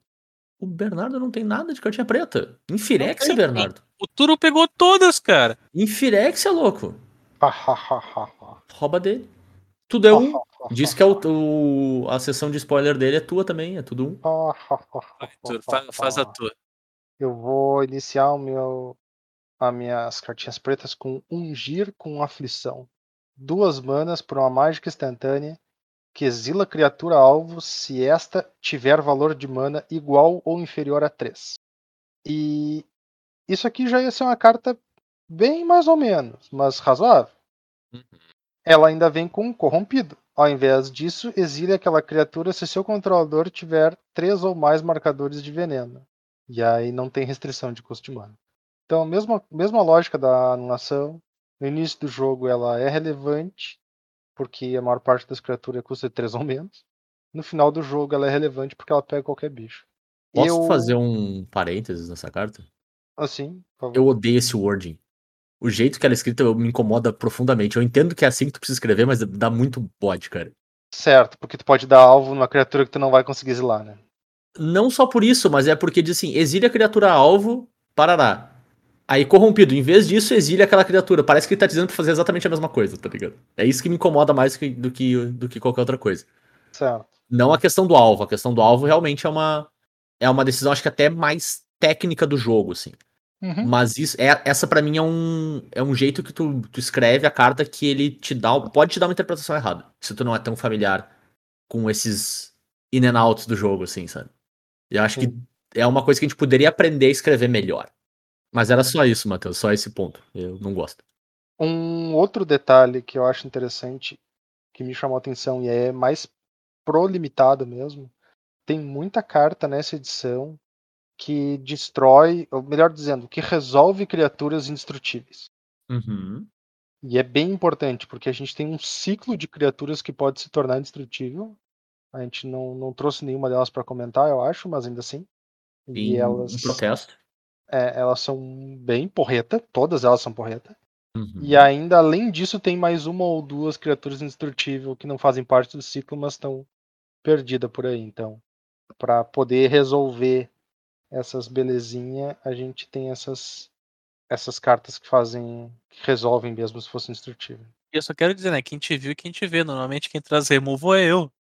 Ah, é, Verdade. não. é. Isso aqui é É, o, tu, o tour tá completo já, meu. é isso aí. Ah, isso aqui tá, né, cara? O Turo é a influência. É, é isso aí, isso aí. Ele foi influ, influenced? A minha próxima carta, eu vou tentar influenciar o máximo de pessoas a usar ela no T2. O Arquidemônio de Dross. Posso só fazer um comentário rapidinho, que foi uma coisa de história que a gente não comentou nas, nessas suas criaturas indestrutíveis aí no ciclo. Uhum. Até é interessante, assim, que em alguns pontos da historinha mencionam breve, muito brevemente eles, assim. Porque, em teoria, eles são meio que deuses firexianos, só que ninguém sabe de onde é que eles vieram e o que, que eles querem fazer. Eu achei muito incrível isso, assim. Tipo, é, os bichos existem. Eles só existem, eles são, tipo, venerados, eles são poderosos, ninguém sabe o que diabos eles querem fazer, ninguém entende o que, que eles estão fazendo ali para começo de conversa. Eles não são os pretores, eles não têm a influência, vamos dizer, política quase assim, dos Uhum. pretores sobre o que tá acontecendo, mas em teoria, em pensando em, em entendimento de mundo, eles são até mais poderosos. É muito esquisito, cara. Que, que, Sim, Firex é muito estranho às vezes. Às vezes? É. às vezes. Ah, às, às vezes ele é muito simplista, às vezes dá pra te entender de boa. Tipo, eles só querem que tudo seja a mesma coisa. é, rapidinho. por exemplo, esse próximo bicho aqui é bem simples. Ó. É verdade. 4 mana por uma 6-6 Firexiano Demônio. Ele entra no campo de batalha com 4 marcadores de óleo. Ele voa. Ele voa. No início da sua manutenção, remove o marcador de óleo dele. Em seguida, se ele não tiver nenhum marcador de óleo, tu perde o jogo. Não é a de sacrifique ele, tá ligado? Tu perde o jogo, ponto final. E a próxima, porque tem que ter mais texto. Toda É vez óbvio, que uma criatura. Toda vez que uma criatura que um oponente controla morre, o controlador dela perde 2 de vida. É, esse bicho levou a ideia do tudo será um ao pé da letra, né? Ele pegou o texto de todas as cartas e botou nele, né? Cara, eu para mim ele pegou e transformou a vida do oponente em um, tá ligado? Então, Também. Também funciona. olha, é muito dano, né? Cara, pe- pensa que se não fosse um banimento, dava pra te ter um deck no T2 que era esse bicho, Sheldred e gancho de carne. E o oponente só perde o jogo perdendo vida, Ele não- aleatoriamente. assim. é, então tu não precisa nem atacar ele com as tuas É. 4, 5 e 6, 6 por 4 mana. Sim, exatamente. Tu só existe por tempo suficiente pra ele deixar de existir, né? Eu acho muito legal como Eu, em eu existo, outros logo o oponente formatos, não existe. É, exatamente. tipo, em outros formatos essa carta aqui não pode jogar porque tem uma remoção preta que tira três marcador de uma criatura. Boa, verdade. E aí tu só ia morrer, tá ligado? Tipo, Na passada o oponente te mata. Duas mana, destrua o jogador alvo. ah, não era assim que eles tinham visto ah, uma carta. Ah, é, como é que era? A primeira, a primeira versão do. do Time Walker, assim, né? E ninguém sabia como é que jogava. Que era duas e uma vermelha. E target player loses next turn. Era isso que estava escrito Sim. na cartinha de teste. né? Ah, é verdade. Luz E os- next turn. E os caras achavam que o cara só perdia no próximo turno, não que ele perdia o turno dele, tá ligado? Sim, É sim, muito incrível, né? É tipo isso. Gostei, gostei. Pegou bom throwback pro, pro Time Walk original. claro. O, o Arquidemônio de Dross. Exato. Não, a, a tua. O teu cenário descrito, na verdade. Sim. E a minha próxima cartinha é Afogar em Icor. Que é duas manas por um feitiço dessa vez. Que diz a criatura alvo recebe menos 4, menos 4 até o final do turno e prolifere. Eu achei bem boa. Não vou mentir. Tô com o dedão pra cima indicando que eu também. Achei bem, bem honesto. Porque Certo. menos 4, menos 4 mata uma galera. E o Ah, Agora a gente prolifere- tá no limitado, né? 100% limitado. 100% limitado até ali, não. Porque se tu tem um deck de bater tóxico no cara, mas teu deck é estilo controle, tu não. Feitiço quebra as pernas, né, cara? Ah, bom, é. Tudo bem que ser feitiço não é bom, mas tu, tu consegue, entre aspas, dar mais um marcador de veneno no teu oponente. Sim. É, e se tu tem um outro Planeswalker perdido por ali, né? É. Tipo Mas- assim, proli- prolifere é um troço que precisa que tu trabalhe pra ele, mas se tu Uhum. trabalha pra ele, ele é bem porrada. Então. Claro. Pô, ele, Eu- me diz uma coisa, ele assina a carteira de trabalho, cara, se for eu tô interessado. Hum, pô, boa pergunta. Não sei se. Será que os Phyrexianos assinam carteira de trabalho? Acho que é todo mundo CLT, cara. Ih, perdemos. Ué, mas Acho que- não é. CLT acho é que- carteira de trabalho. Sim, exato. Acho que é todo mundo CLT. Ah, não, É, pera, tu todo mundo que- CLT. tu- Eu achei que tinha falado, achei que tinha falado MEI. Não, não, não, não é todo mundo PJ, não. Eu acho que é todo mundo CLT, louco. Eu consigo imaginar que, tipo, eles. Pô, ele- eles pensam nessa questão de todo mundo é um. É muita cara de direito trabalhista, louco. É, não, mas o problema é que aí a gente tem um outro detalhe. Eles não são muito fã de direitos. Bom, é verdade. E, e, e parece que férias não é uma boa ideia também, né? Não, não, não. Férias eu acho que não casa muito com o mote Tipo assim, Já tô gostando boa- menos de Firexia já, Arthur. Em uma boa parte das vezes, morrer também não é desculpa pra te parar de trabalhar, tá ligado? É tipo uma visão meio Liliana do mundo, assim. Tô gostando menos de Firexia, velho. Pois é. Eu, eu gostava mais quando ele arrumava os textos das cartas. Agora que estão nas minhas férias, eu tô gostando menos. Trabalha sábado? Não! Vamos pro vermelho. Vermelho. Vai, Bernardo. Ah, olha aí que não tem vermelho. Eu não tenho mesmo. Então eu tenho aqui o Foguista Vingativa. É a Foguista Vingativa? Eu acho que sim. Muito bem, Foguista Vingativa. Uma mana vermelha. Firexiano Mago. Um, dois. Tá, tá bom, por uma mana, né? Não dá pra Não, reclamar. se Não dá pra reclamar? 7 era melhor. Toda vez que tu conjura uma mágica não de criatura, tu coloca um marcador de óleo na Foguista Vingativa. Beleza? Uhum. Uhum. Sete manas, seis uma vermelha. Sacrifique Foguista Vingativa, descarte sua mão e depois compre quatro cards. Parece muita mana, né? Pra uma carta rara. Parece. É. Mas a gente tem o plot twist que diz que essa habilidade custa uma a menos para cada marcador de óleo. Então, esse bicho tem o potencial de ser um draw engine para deck de cantrip. E traduzindo essa frase, ela tem a capacidade de ficar enchendo a tua mão em deck que conjura mágicas de custo baixo. Uhum. Eu tive que traduzir a frase que quando eu terminei ela, eu, Eu, eu, eu, gostei, eu gostei da tecla SAP, cara. É. eu Tu- percebi tu, que, tu foi tem- muito fundo no Magic da, da, da frase. que, que, é- que dá o aquele gás pra seguir jogando as suas magiquinhas que fazem não muita coisa, mas fazem algo. Porque as mágicas que tendem a faz coisa e compra carta tendem a não- tendem a não ser muito fortes. Ainda mais quando ela custa um pou- pouca mana. E quando tu faz isso várias vezes, eventualmente tu fica sem carta. Porque tu para de comprar cartas que compram cartas, eu começo a comprar terrenos, outras mágicas em algum momento pararam de comprar carta porque tu realmente precisava de cartas que faziam algo. Uhum. E esse carinha em campo, ele entra no turno 1, vira um Enche pra ganhar marcador, e pagando um custo de mana que pode ser um ou pode ser mais, tu vai descartar tua mão, que não precisa ter carta, e comprar quatro cartas. Eu achei essa carta do Power Level Standard. Justo. O Power Level dessa carta aqui tá no Standard. E ela não é um Power Level alto, não tá- é Power Level de coisa que vai fazer o deck, mas se existir um deck provavelmente azul, azul e vermelho, né? Pra, Sim, É claro. a cara, é a cara. é a cara, deve incluir esse bicho. É, eu, eu tava um pouco mais baixo nesse bicho, até que eu li de novo e percebi que não tem um símbolo de virar na habilidade. Não. O- e isso pra mim fez, faz bastante diferença no sentido, tipo, tu pode fazer todo esse teu Paranauê, faz um monte de mágica, tenta parar e tu compra, olha a tua mão assim. Ih, eu comprei outro foguista, né? Deixa eu tentar de novo. Sabe? Deixa eu girar um pouquinho mais a minha roleta e ver onde eu consigo chegar.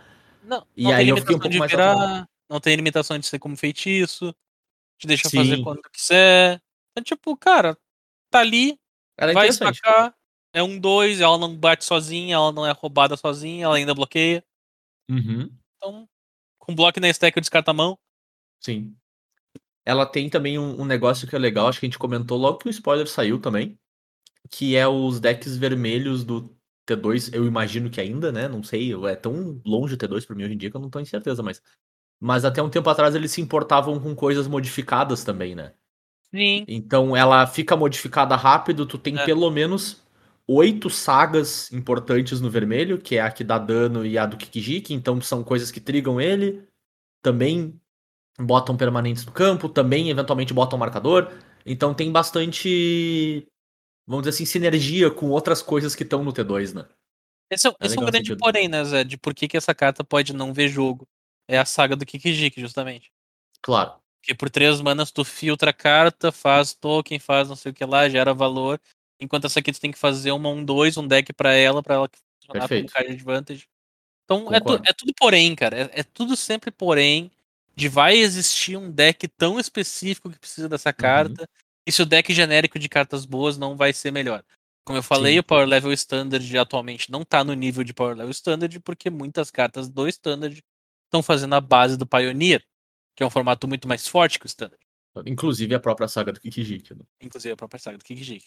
É, é, é- essa carta, ela tem cara, inclusive, de ser tipo. Depois da rotação atual do Standard, no final da rotação dela, quando a pool do Standard tá gigante, da- do nada tem um 10. É. Me diz que não, não é essa carinha. Tipo, a tua Uhum. pool tá gigante, tu tem um monte de cantrip. Olha só, chama o deck da Foguista agora, faltando um mês de Standard. Sim. É muito a carinha, assim. Mas, ah, cara, eu, eu concordo contigo, ela tem potencial. Ela tem. Famoso marca várias checkbox que colocam ela pra cima, assim. Gostei. É incrível como uma carta pode ter tanta chance de jogar e tanta chance de não jogar ao mesmo tempo. Exatamente. É a carta de Schrödinger. É. Oh, Meu Deus, Matheus, você trouxe muita carta vermelha. Vai, Matheus. Então, vamos nós. Eu vou com o Maroto da Cacofonia. Uma mana vermelha por um Goblin Firexiano, guerreiro, 1-1. Que diz: toda vez que ele causa dano de combate a um jogador, você pode sacrificá-lo. Se fizer isso, prolifere. E a segunda parte do texto dele é: quando ele morre, ele causa a qualquer alvo uma quantidade de dano igual ao próprio poder. Então, esse carinha aqui, o pessoal do Hammer Time já inventou de tentar fazer um, um kill no turno 2 com ele. Funciona. É, em teoria funciona. Porque se tu fazendo no primeiro turno, no segundo turno, tu baixa o martelo e equipa o martelo nele, seja usando o encantamento que o deck já usa, quanto usando a, a Combat Trick, que o deck já usa, né? Os dois deixam Uhum. tu equipar de graça. Tu bate 10 no oponente, triga, sacrifica, dá 10 no oponente. Acabou. Show. Eu acho que a galera tá incentivada mais a fazer isso num Pioneer da vida que no próprio Modern, né, cara? Pode ser? Porque tem uma saga de artefato. Não tem? Não, não é nenhuma saga, é uma classe Aham. Ah, classe Tem uma de classe- guerreiro? RW. Tem uma, uma classe RW que, que busca artefato. Que o artefato. custo. É, custa Eu acho que é a de guerreiro, não é? É, não Pode ser, sei. pode ser. E tem uma saga que coloca artefatos depois busca um equipamento. Que ela bota, tipo, token, token e depois busca o equipamento. Cara, é, é tipo assim. Vai dar certo? Não sei. Vale tentar quando vê. Vai ver se era o drop 1 que faltava pro deck de martelo do Pioneer surgir, né? Pode ser. E eu vou já seguir reto pro nosso. Uh, pra nossa pergunta clássica da edição. O que que tu precisa pra um dragão 5 mana 4 4 voar ímpeto ver jogo? Esse é 4-4 voar ímpeto, porque a gente nem precisa ser um dragão mais. É, é, então, nós temos o planador asa de dragão, pelo menos o nome é, a- no coração ele, ele é. 5 manas por um artefato equipamento, com a habilidade Porno e Rodin. Essa habilidade faz. para todos os equipa- eh, somente equipamentos tem ela e todos fazem a mesma coisa. Quando ele entra no campo de batalha, tu coloca. Tu cria uma ficha de rebelde, 2-2, e anexa aquele equipamento naquela ficha de graça. Uhum. Então é, é mais uma. É, é tipo o que foi a versão lá do Arma Viva, né? De, de Firex, de, de, de New Firex lá. Fica aqui o meu protesto, que o Turo não falou o nome certo da mecânica. Eu também acho. Por quê? Não é por Merdin? Tem, tem, uma, Tem uma exclamação no final. ali, cara. É, Empolgação, mas tudo. é, eu tô empolgado. Por Merdin? Turo, Turo. Tem uma exclamação. Empolga mais. Empolga mais. Tenta de novo. Por meu, por Merdin? Por Merdin? Não. Não? Por Mirradin? Não, não. Tá Mirradin. mirradinho, exatamente. Tá mirradinho pra caralho. Show. É, essa hora da noite. Show! Show! Essa hora da noite é o que tem. 21 Ah. e 17, Turo. Pelo amor de Deus. A gente, a gente zoou contigo que tem 70 anos, mas tu não tem de fato, né?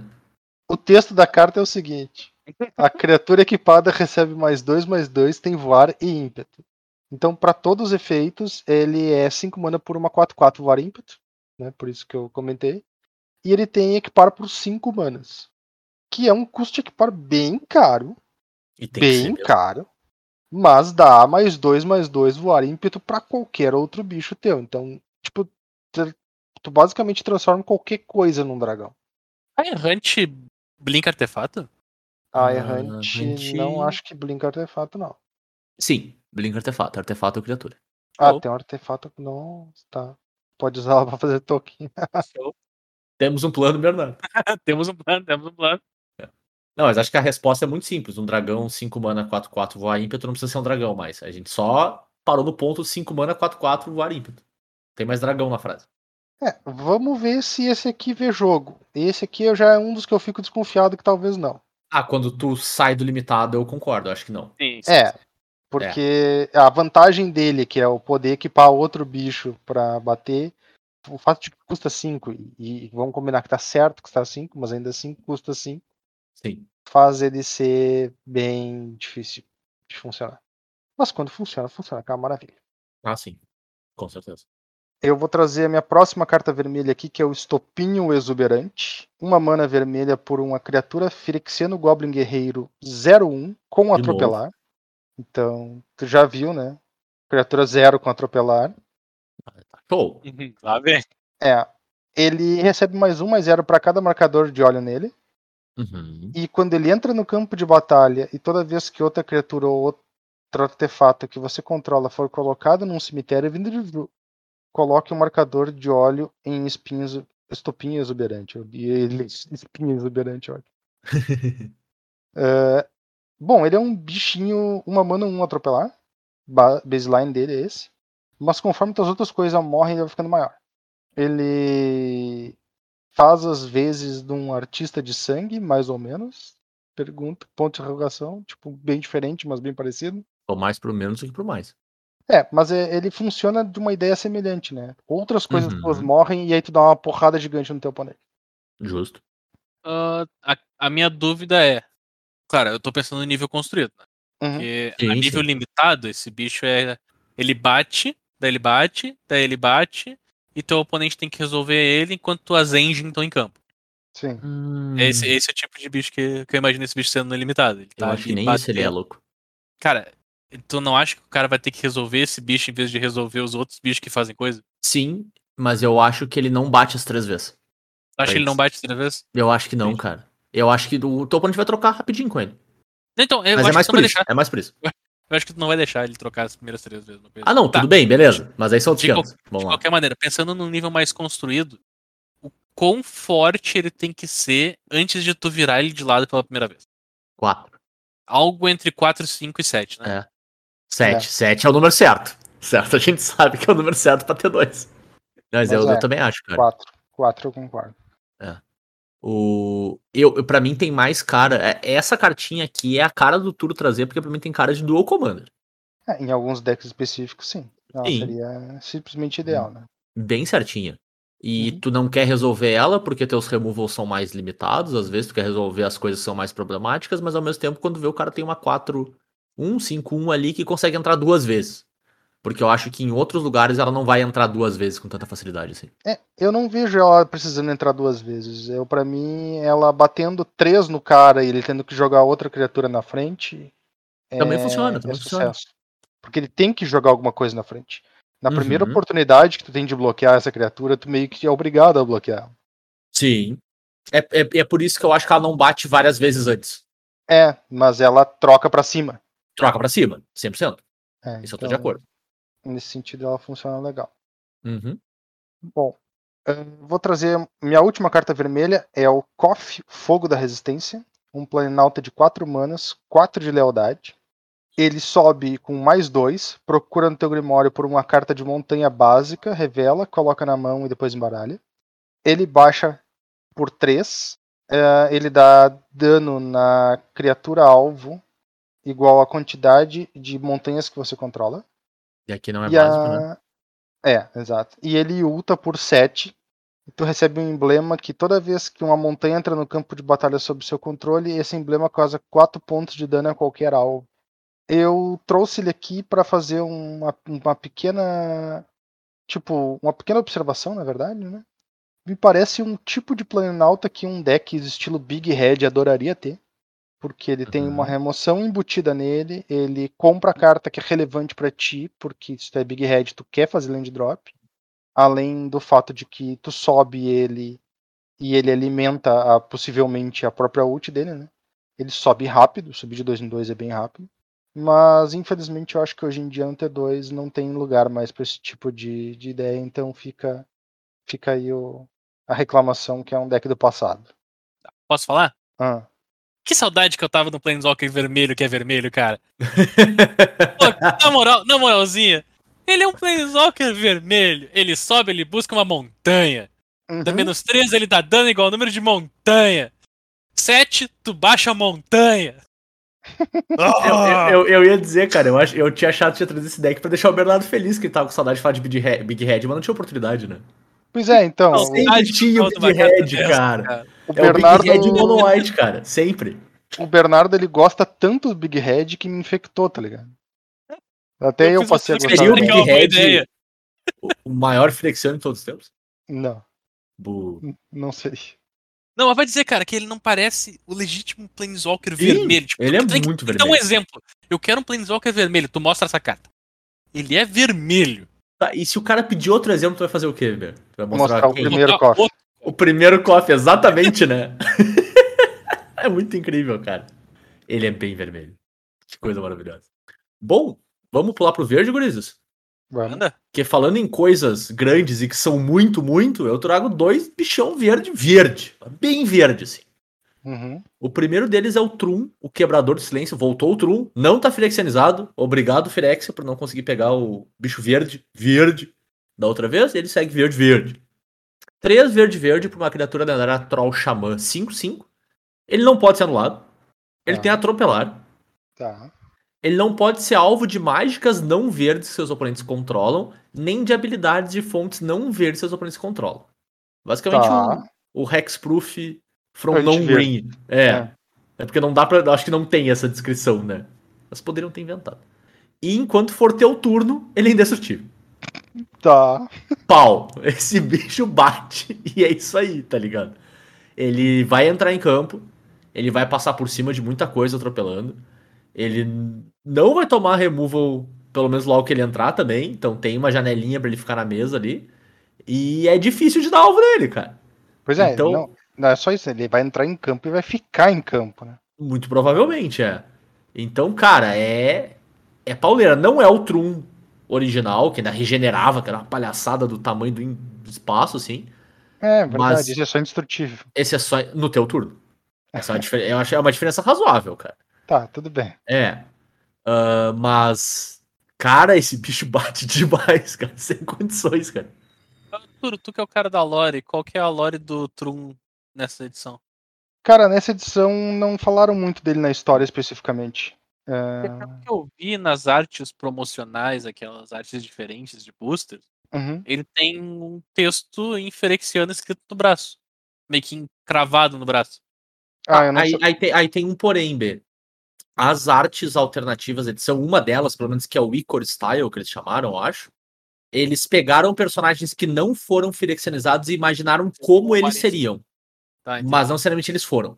Então, por exemplo, se tu, se tu pegar, tu tem a arte da Errante firexianizada.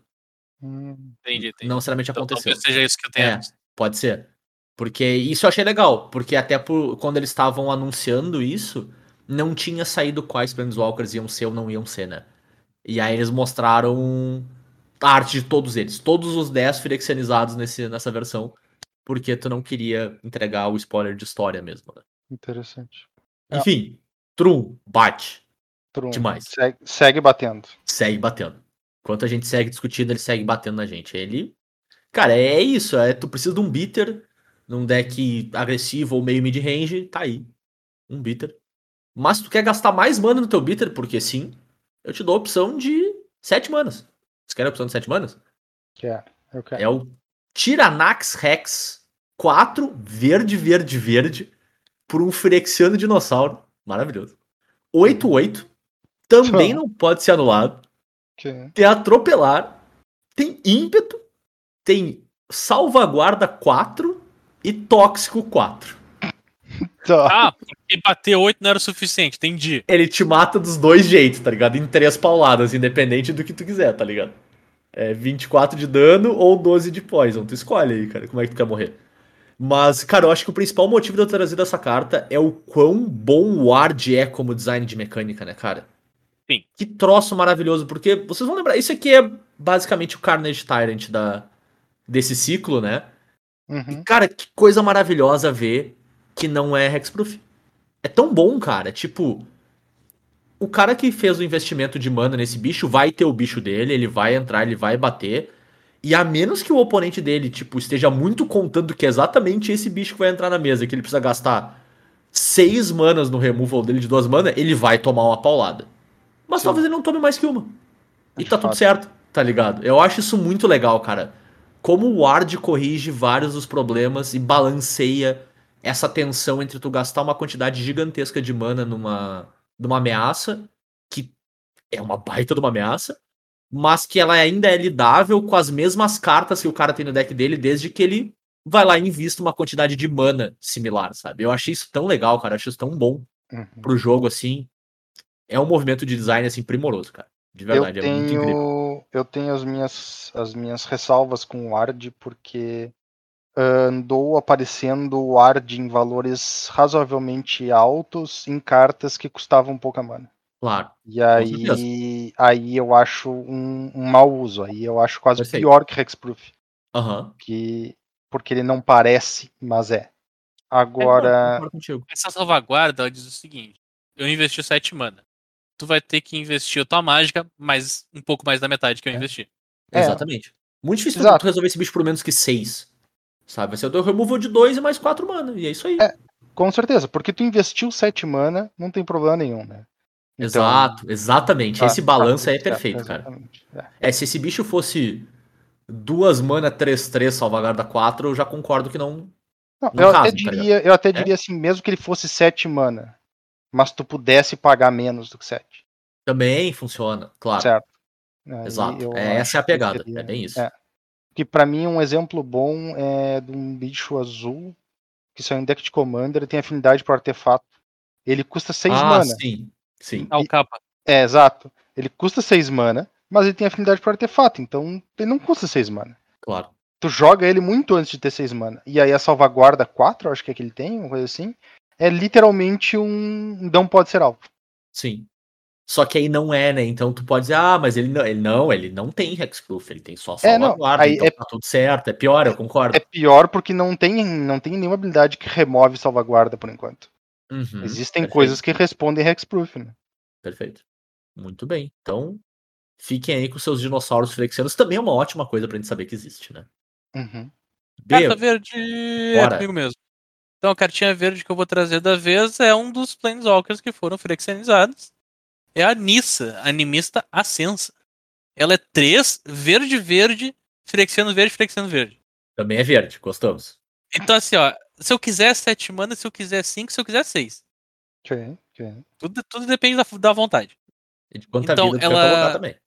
Ela é, ela é completa. Então, quer dizer que ela vai entrar com dois pontos de lealdade a menos pra cada vez que eu paguei um custo de mana flexiano com a vida.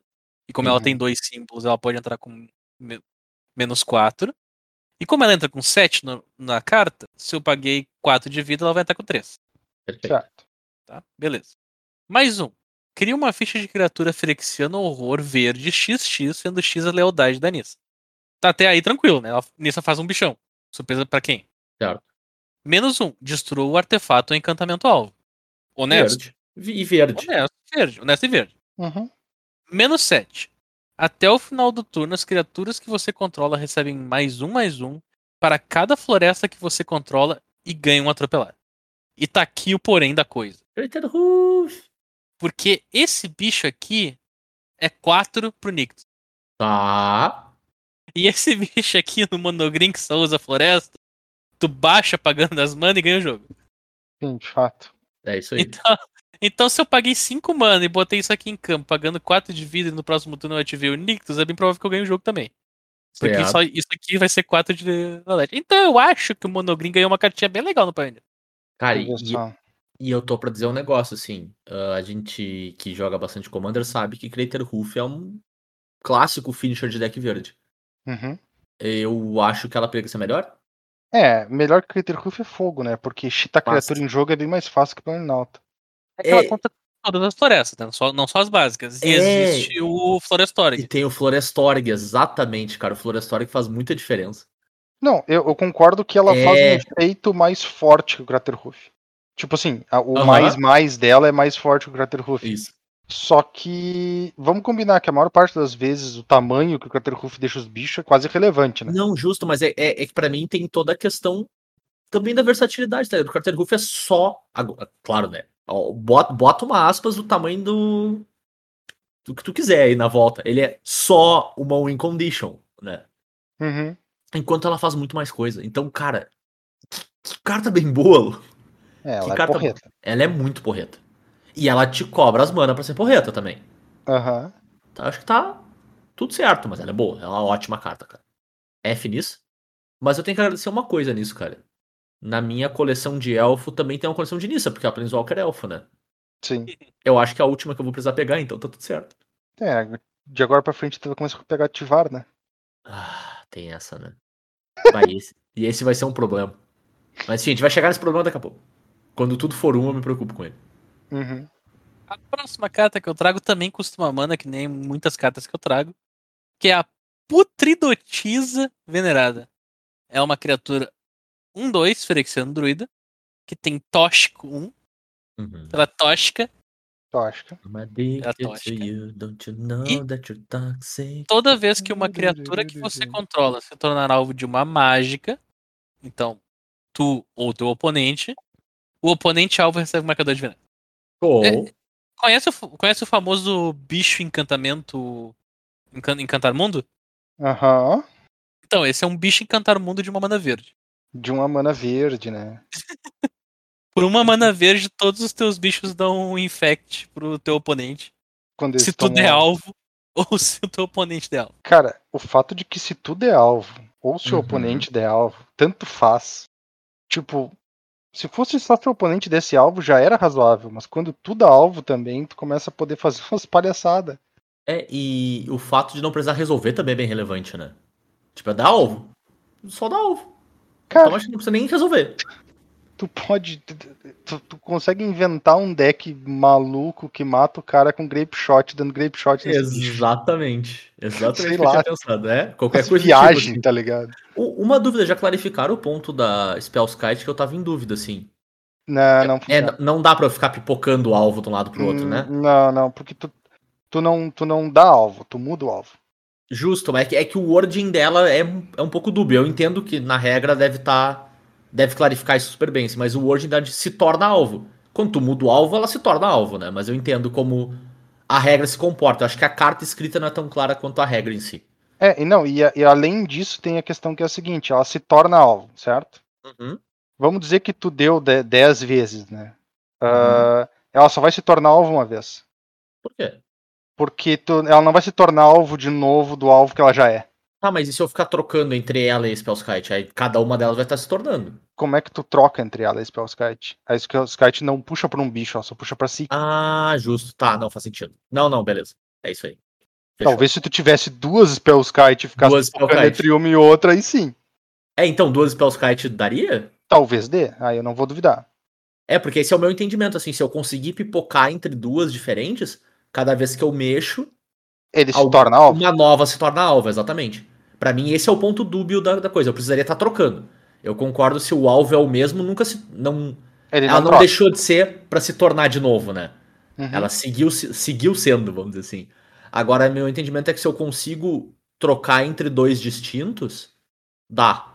Bom, é. Eu acho. Ah, Parece ainda, que- ainda bem que, Que não tá vida. escrito. Ainda bem que não tá escrito mágico habilidade, porque se fosse Ah, habilidade, sim! a gente podia ganhar com o Choco. Baixa esse bicho, baixa o o jogo. Ganhei, exatamente. e ainda bem que Spellskite custa 2 de vida, né? É. Tu morre antes. Ah, mas se tu tiver duas Spellskite, tu paga 18 de vida e mais a mágica original. Mata o cara. Ah, mas aí tu já estourou uma, uma Fatland em algum momento, buscou uma choque e já se ferrou já. Não, Não, não, isso se faça funcionar, os né? cálculos. Se se funcionar. Cartinha verde. É, vou eu de cartinha verde, vamos lá. Contaminador inchado. 3 manas por uma 4-4 atropelar, tóxico 1. Toda vez que ele causa dano de combate a um jogador, prolifere. Então, pra mim, o esse aqui. Bons tempos onde tinha padrão custo de mana com poder. Cadê o drawback, cara? É, então, Onde é eu, que pra esse mim, bicho faz uma coisa que não é boa? eu, pra mim, aqui ele marcou o checkbox de bicho de 3 mana com mais ataque e defesa do que custa mana da edição. Verde, né? E esse aqui é porreta. É. Tipo, é engraçado porque ele não é tão porreta, mas ele é bem porreta. Ele é bem porreta, cara. Ele é porreta porque ele é uma verde só, cara. Também. É. É, ele é uma 4-4, né? Ele atropela, né? Ele faz um monte de troço. Ele já, vamos dizer assim, ele tem, entre aspas, tóxico 2, né? É, isso que eu ia dizer também. um, já prolifera. Cara, É, nada mal, nada mal, nada mal. pô, é realmente nada mal. Tem nada, literalmente nada mal, né, cara? Uhum. Eu fiquei procurando drawback, eu não achei até agora. Daqui umas duas edições eu falo pra você se eu achei ou não. O preço da carta vai, ter um, vai ser o drawback. Pode ser. Bora adiante pro multicor, então. Eu vou trazer a primeira, que eu não tinha como não trazer. A elfa da edição, né? Apesar de que a elfa tá meio, meio torta, meio cansada, meio gasta. Que é a Glissa, Matadora do Sol. Uma verde e preta por uma criatura lendária Ferexiano Zumbi Elfo, 3-3. Iniciativa e toque mortífero, que no meu livro lê imbloqueável Uhum. né? Mas é mais ou menos isso. E toda vez que ela causa dano de combate a um jogador, escolha um. Tu compra um card para ponto de vida, destrói o encantamento alvo, ou remove até três marcadores da permanente alvo. Cara, pra mim é, é, é, é o bicho mid-range, sabe? É a definição do que tu quer no mid-range. Ela, ela bloqueia bem, ela ataca bem, ela pode te gerar valor, ela pode resolver alguma coisa problemática. E ela tem o nit trick dela de que ela bate no oponente e no Planeswalker dele ao mesmo tempo, né? Que é bem legal. Eu acho que ela finalmente aprendeu a não custar três mana da mesma cor. De uma cor. Também, também importante. É, Então, cara, eu, eu não acho ela nada demais no sentido, ela não é uma carta que vai definir formato nenhum, nem vai ser boa demais em lugar nenhum. Mas provavelmente, se tiver um BG mid-range, no, em especial no T2, claro, tem cara de cartinha que entra ali, faz uma colinha, compra uma cartinha pra ti, resolve uma outra coisa. Eu, eu gosto do, de todo o desenho dela, assim. Ela é cola. Quando os drop 3 pararem de brigar com a saga do Kikiji, que eu acho que ela pode ser boa- Pode ser, exatamente. uma boa carta promissora. O Ela- bom é que ela, ela, ela mata a saga do Kijik, né? É, Tu bate, remove os marcadores, a saga fica com zero e vai embora. não só isso, né? Tu pode destruir um encantamento alvo. Também funciona. Ela, fica com zero e volta pra primeiro É, não, negócio, né? tu, tu, é, se, se deixar ela com zero, ela não vai embora. Ela, Ela vai vai ficando embora. em campo. Não, Vai ficar Ah, ela vai ficar fazendo um pra sempre. Aham. Ah, tá. Achei, achei que ela ia embora quando ela não tinha nada. tu pode, tu pode usar a Glissa pra ficar resetando a tua saga do Kikijik se tu não quiser que ela se transforme. Também funciona aí, ó. Fica aí a dica. Para, meu Deus. Mas eu, eu Agora- achei, eu achei Remove que a- É Agora, agora a Glissa vai jogar, né? matadora de kicks, né? Ah, Não, matadora de sol. Mas eu, eu gostei, gostei bastante da, da Glissa. E movendo adiante pra outra cartinha multicor que eu tenho, eu tenho o Luca, Condenado à Ruína, que é mais um dos nossos completos da edição. E abre parênteses pra página de história que a gente não contou lá antes, que acaba sendo uma side story, a- o momento de completude dele, né? Eu achei o mais true deles, cara. Eu achei muito massa. Que ele basicamente usa os poderes dele, que ele faz bonding com bicho, né? Basicamente, o, toda a moral da magia dele é que ele compartilha os pensamentos dele com alguma criatura e se torna mais próximo daquilo, né? E ele acha que é uma baita ideia fazer com um bicho frexiano. Então ele nunca é atacado de fato ou infectado fisicamente pelos frexianos. Ele basicamente mistura a cabeça dele com o frexiano e quando ele percebe, ele virou frexiano. E é isso aí. Ele, Eu vai, achei muito. É a cara dele. ele é muito burro. Ele é muito burro, cara. É incrível É a cara demais. dele, cara. É Não, e o melhor de tudo é que a Nissa olha pra cara dele e diz assim: Isso não parece uma boa ideia. E ele: Não, não, eu sou forte, vai dar certo. Aí o narrador entra. Não daria certo. É, então, eu já vou, eu já vou, É já muito vou che- bom, cara. É muito bom, assim, é bom demais isso, cara. eu, eu já vou chegar e vou dizer o seguinte: o louco sozinho não é muito burro.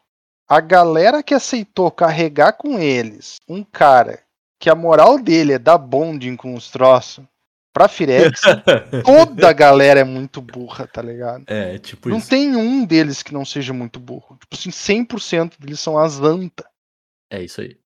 Enfim, Luca. Planeswalker lendário, Luca. Duas, vermelho, verde. E essa é a parte que eu achei legal na, na carta. Como ele fez bonding com um bicho verde frexiano, ele virou verde. Eu achei isso legal. Não tem, não tem abertura nenhuma na, na história anterior dele como vermelho ou Boros, mas o verde vem daí. Achei legal. Então, Uhum. duas, vermelho, verde e uma híbrida firexiana de vermelho e verde, parecido com a mana da Tamil lá. Que é a mana completa, né? Então, pode pagar vida. Se pagar vida, ele entra com dois a menos. Como base, ele tem 5. Então, se pagar vida, ele vem com 3. Ele tem mais um.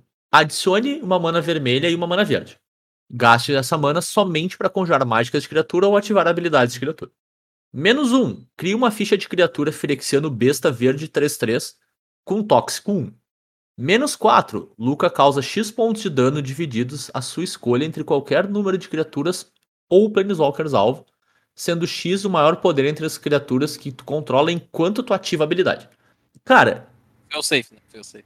é um fail safe, claro, com certeza. Uhum. Mas eu digo o seguinte: se Garruk, o primeiro Garrucão, ainda é uma carta jogável no T2, esse bicho tem que ser. Porque é basicamente muito próximo daquilo, né? Tomadas as devidas proporções. Sobe fazendo duas manas. Aí- A gente teve uma. Como é que mesmo no Planeswalker Arqueira? Vive. A Vivem. Na Vivian. Que subia fazendo um token 3-3. Uhum. Que apareceu muito pouco. Sim, só que ela era seis mana, né? Hum, Não. Não, não, Não acho é? que era. Era 5 ou era 4? Ah, tá, é de Coria. Isso. Tá, tá, tá. Achei que tá falando da Era- mais recente agora. Eu, eu Nossa, acho que o problema dela é que ela era 3 verde, não era? Não, essa, não. essa é duas verdes. É, é 13 e duas verdes. Que era Era uma ca- 5 é- manas e fazia token 3-3 subindo. Uhum. É isso aí. E além de, além de ter uma habilidade passiva. Só que naquele standard era meio deturpado. Né? Exatamente. Era o que eu ia dizer. Aquele standard tinha Eldraine. Começou com Companion também, né? Então, tipo, não tinha como brilhar. Concordo. Mas a, a- a o meu, a minha leitura é o seguinte, cara. Se tiver um deck RG que tá preocupado em fazer mágicas de criatura e ficar agredindo o oponente esse bicho tem potencial de ter casa. Se esse deck não existir, esse bicho não serve pra nada. Mas é isso. Porque é isso aí, cara. Tu vai fazer ele provavelmente por 4 manas. E no quinto turno tem 7 mana. Sabe? Uhum. E se tem uma coisa que parece impactar um board é fazer esse bicho fazer um titã da indústria no outro turno, sabe? Então, é isso. Se, se esse tipo de deck existir, se esse deck tiver uma casa no formato, provavelmente o Luca vai estar lá porque o, o, vamos dizer assim, a base dele é fazer isso, é subir o teu, tua quantidade de mana disponível nos próximos turnos. Pode gerar board também, cara. Mesmo por 4 mana, ele vai fazer 3, 3, 3 ao longo do tempo pra ti, se tu quiser só ficar baixando. Ao mesmo tempo que ele pode entrar por 5 mana, dando um baita removal, se tu já tiver mais tarde no jogo, tiver, já tiver uma criatura grande, e fica na mesa fazendo isso, né?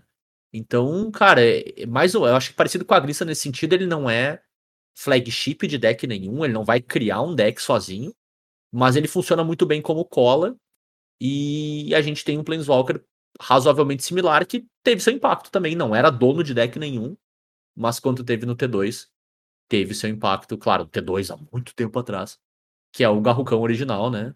E Há E 10 aí, mil anos atrás. a nostalgia bate. É, teve um reprint no meio do caminho, né? Então só 10 6 mil mil anos anos. atrás. 6 mil, 6 Eu mil. gosto, do, eu gosto da ideia de que o Planeswalker que é fã dos animais vai subir e vai baixar a mão invisível do mercado Exatamente. do teu oponente. Pô mas, pô, mas assim, se vai ver jogo eu não sei, mas tem uma coisa que impacta a mesa é tu fazer um Titã de Indústria no turno 5, cara. Não tem como não, não impactar nada. Seguimos o multicore aí, B. Agora estraga minha coleção de elfo de novo. Eu vou estragar a coleção de Alpha porque eu vou trazer um Planeswalker que não foi completo. Olha é o. Tivar, lutador jubiloso, que tem a pior arte da edição. É bem ruim mesmo, né? Que arte horrorosa. É feio. Coitado, é feio. É feio, cara. Eu achava que podia ser por causa do frame do Arena, mas é, é só feio. Não, é feio, é feio. Ele é feio, ele é E a feio. mesmo. pior parte é que essa carta aqui é boa e eu acho que a gente vai ver ela frequentemente. Então vai Vamos, a vai que ela é feia. Certamente. Então, Tivar, lutador jubiloso, uma preta e verde, três manas, por um Planeswalker lendário que entra com três de lealdade. Ele tem uma passiva que diz que tu pode ativar a habilidade das criaturas que você controla como se elas tivessem ímpeto. Então, de cara, tu pensa o quê? Elfo de mana, Uhum. de cara. E ele tem mais um, desvira até uma criatura. De novo, você tá pensando em elfo de mana. Nos dois, triture três cards, então tu mina três cartas. Em seguida, tu pode devolver do seu cemitério para o campo de batalha um card de criatura com valor de mana igual ou inferior a 2. Então tudo que essa carta grita é elfo de mana. E uma coisa que essa carta grita também é o elfo duas mana 02, que colocando o marcador menos um, menos um, ele desvira. De brinde, tu pode fazer um deck PG de valor com criaturas de custo 2 e ter um Planeswalker que vai ficar devolvendo tuas thread pra campo. E acho que vocês conhecem esse padrão de deck, né? Hum, Hum, Onde tuas cartas custam 2 pra bater e por duas mana teus bichos são grandes. eu, eu acho que eu lembro mais ou menos como é que era. Era ruim. Deck ruim. Coisa dessa. E daí tu dá vigilância pros teus bichos que se precisar subir, porque o ataque desvira depois, né? né? Então, tipo, é, ativar, cara. O é bicho, bom. o bicho tá escrito combo nele, uhum. com o. Como é que faz o nome daquele elfo, Zé? Qual deles? O elfo 02, O Druida Devotado? o druida devotado. Mas, cara, isso é, tipo, pensando raso ainda. Cara, eu, eu, eu vou até mais longe um cadinho, cara. Imagina um Prince of Titania voltando nesse triturar aí, cara. Eu ia comentar do Prince of Titania. Nossa. o Prince of. Titania é, é- é nervoso, cara. Oxi. Então eu, eu, eu, eu concordo, cara. Eu acho ele complexo, assim, sabe? Eu acho que ele tem bastante potencial. E bem o que você falou, a gente tá pensando em elfo de mana. Eu não sei se eu parei pra olhar coisas que não estão nesse espectro tão perto, assim. Claro, porque a gente tá no BG, né? Tu acaba olhando muito pra esse caminho. Uhum. Mas tem tanta habilidade de virar que se tu puder fazer numa tacada só, sabe? Sem precisar E a esperar um... habilidade de desvirar, né, cara? Porque ele desvira o troço. Isso, exato. Então imagina, cara, tanta habilidade que, de virar que fica melhor se tu não precisa esperar um turno pra fazer ela. E tu ainda pode fazer duas vezes, cara. Até, eu acho que o espectro dele é bem, bem versátil, assim. O fato dele custar duas cores de mana reduz um pouco isso, mas quer a, queira, a passiva não, dele, a passiva dele é o, é o Chan. com é aqui certeza. que brilha. É aí Porque que tá. o menos dois dele, tu pega de volta do teu cemitério, não das três cartas que tu milou. Uhum, Então ele Também. te deixa grindar o jogo e pegar de volta as coisas. claro. E a passiva dele libera teus bichos enjoados. Cara, tem. Ele não é exatamente um Planeswalker que tu quer matar. Até porque, imagina, tu pagou 3 mana, deu menos 2, tu volta um bicho. Sim. No próximo turno ele vai desvirar uma criatura, tu ainda não quer se livrar dele. É, e, e, cara, pensa o quão simples é. Tu, tipo, tu faz teu drop 2 com menos medo. Ah, o meu oponente vai resolver. Beleza, eu faço o meu Tivar aqui, dou menos 2, meu bicho volta e já ativa a habilidade. E já pode usar. É, cara, é bem. Então, tipo, tem, tem duas cartas que me vieram na cabeça pra ir um pouco além do Elfo de Mana, né? Que é o Hermit Druid, né? Que Ah. também tá nesse espectro, mas ele pode eventualmente milar o teu deck, dependendo do que tu tá fazendo. E a Divine Witch, que também é na mesma pegada, assim, que ela faz um Demonic Consultation, né? Descartando uma carta também. Então, é, a gente tem. dá- dá pra- Chamando standard, não tem? tem Fauna Xamã no Standard. É, fa- Fauna Xamã isso. Então, É. tipo, entrou no Pioneer o Fauna Xamã, cara. Sim. Então, cara, tem muito espaço. Essa é uma carta que, tipo, ela. A grosso modo, tá? Não vou dizer que vai Zé. ter. Oi. Fauna Xamã descartando um bicho do combo buscando outro. Sim. Cara, e daí tem- tu caras te voltam. Meu Deus, Cara, cara. e- e- Ah, esse, o bicho. Cara, E- Esse é o tipo de carta, assim, não, não, claro, é difícil de mensurar o tamanho do impacto que pode ter, mas ele me cria o mesmo tipo de análise do Burfing Pod, no sentido, tem tanta coisa que dá pra fazer que não é a temporada de spoiler que tu vai achar, é quando tu botar esse bicho na mesa e começar a ficar testando e mexendo e vendo o play pattern que tu vai ver o quanto, a quantidade de coisa que ele consegue fazer, sabe? E é o tipo de carta que só melhora quanto mais carta sai sabe? Simples assim. Ele nunca vai piorar. É muito difícil que ele piore. Assim, ele só vai pra cima. Então, é, eu, é, é o tipo de carta que eu fico assim, cara. Tem que estar de olho, porque pode, dependendo do contexto, dependendo do formato, do tipo de resposta que tiver, ele pode virar um problema. Eu não acho que ele é, e não acho que é veloz, mas pode. Então. Outra, outra coisa que é difícil de piorar, dá pra, mas é difícil de piorar, é a arte dele, porque é muito feio. É verdade, é verdade. Complicado de fazer isso aí mesmo. Próxima multicor B. próxima multicolorida. Chicote de guerra de Blade Road. Essa aqui é, é, é muito mais eu querendo falar de uma cartinha legal do que qualquer coisa. Uhum. É um equipamento, uma, uma vermelha e uma branca, que tem. Por meu Odin! Aê! Aí sim, cara. Aí sim. Entra no campo de batalha com um Rebelde 2-2 anexado. E diz o seguinte: as habilidades de equipar de outros equipamentos ativados por você custa um a menos. Então ele diminui em um para equipar. Mas se o equipamento tiver uma habilidade ativada, diminui também. Não é só o, o equipar. As criaturas equipadas têm golpe duplo. Então é um equipamento que tu bota em campo que tem efeito só por estar em campo. Não, não, mas é a criatura equipada. Sim, sim, a criatura equipada tem golpe duplo. Mas eu tô falando da parte de cima. Ah, não, sim, sim, sim, sim, tá. Sim, ela Perfeito. tem um efeito só por estar em campo. Que diz assim: tudo que vai estar aqui custa um a menos pra equipar. Uhum. Então, esse token 2-2 que vem nela é quase um brinde. Porque o que tu quer é esse efeito de diminuir o custo em 1. Porque tem muitos equipamentos, e agora eu vou partir pro formato onde é que eu acho que essa carta joga no Commander, que diminuir em 1 esse custo ficam melhores. E quando tu consegue fazer isso de forma redundante, usando um equipamento que tu pode tutorar num deck com equipamento, se torna ainda melhor. Então tá aí a minha, minha ideia de cartinha de deck de equipamento, que na verdade não é tão equipamento assim, que é legal. E É, é, mais ou menos por aí que se estende o negócio. É um equipamento que é mais um encantamento, né? Exato. É, eu tenho um protesto com essa carta que Blade Hold não foi localizado pro Brasil, mas o coitado do Sapio Forte foi. Só isso que eu tenho pra dizer sobre essa Eu agradeço. E aí ela Não, é muito 5. melhor. Não, muito não que melhor. seja importante, mas ela equipa por 5. Ah, é importante sim, cara. Golpe duplo, ainda mais pensando em Commander, é bem relevante.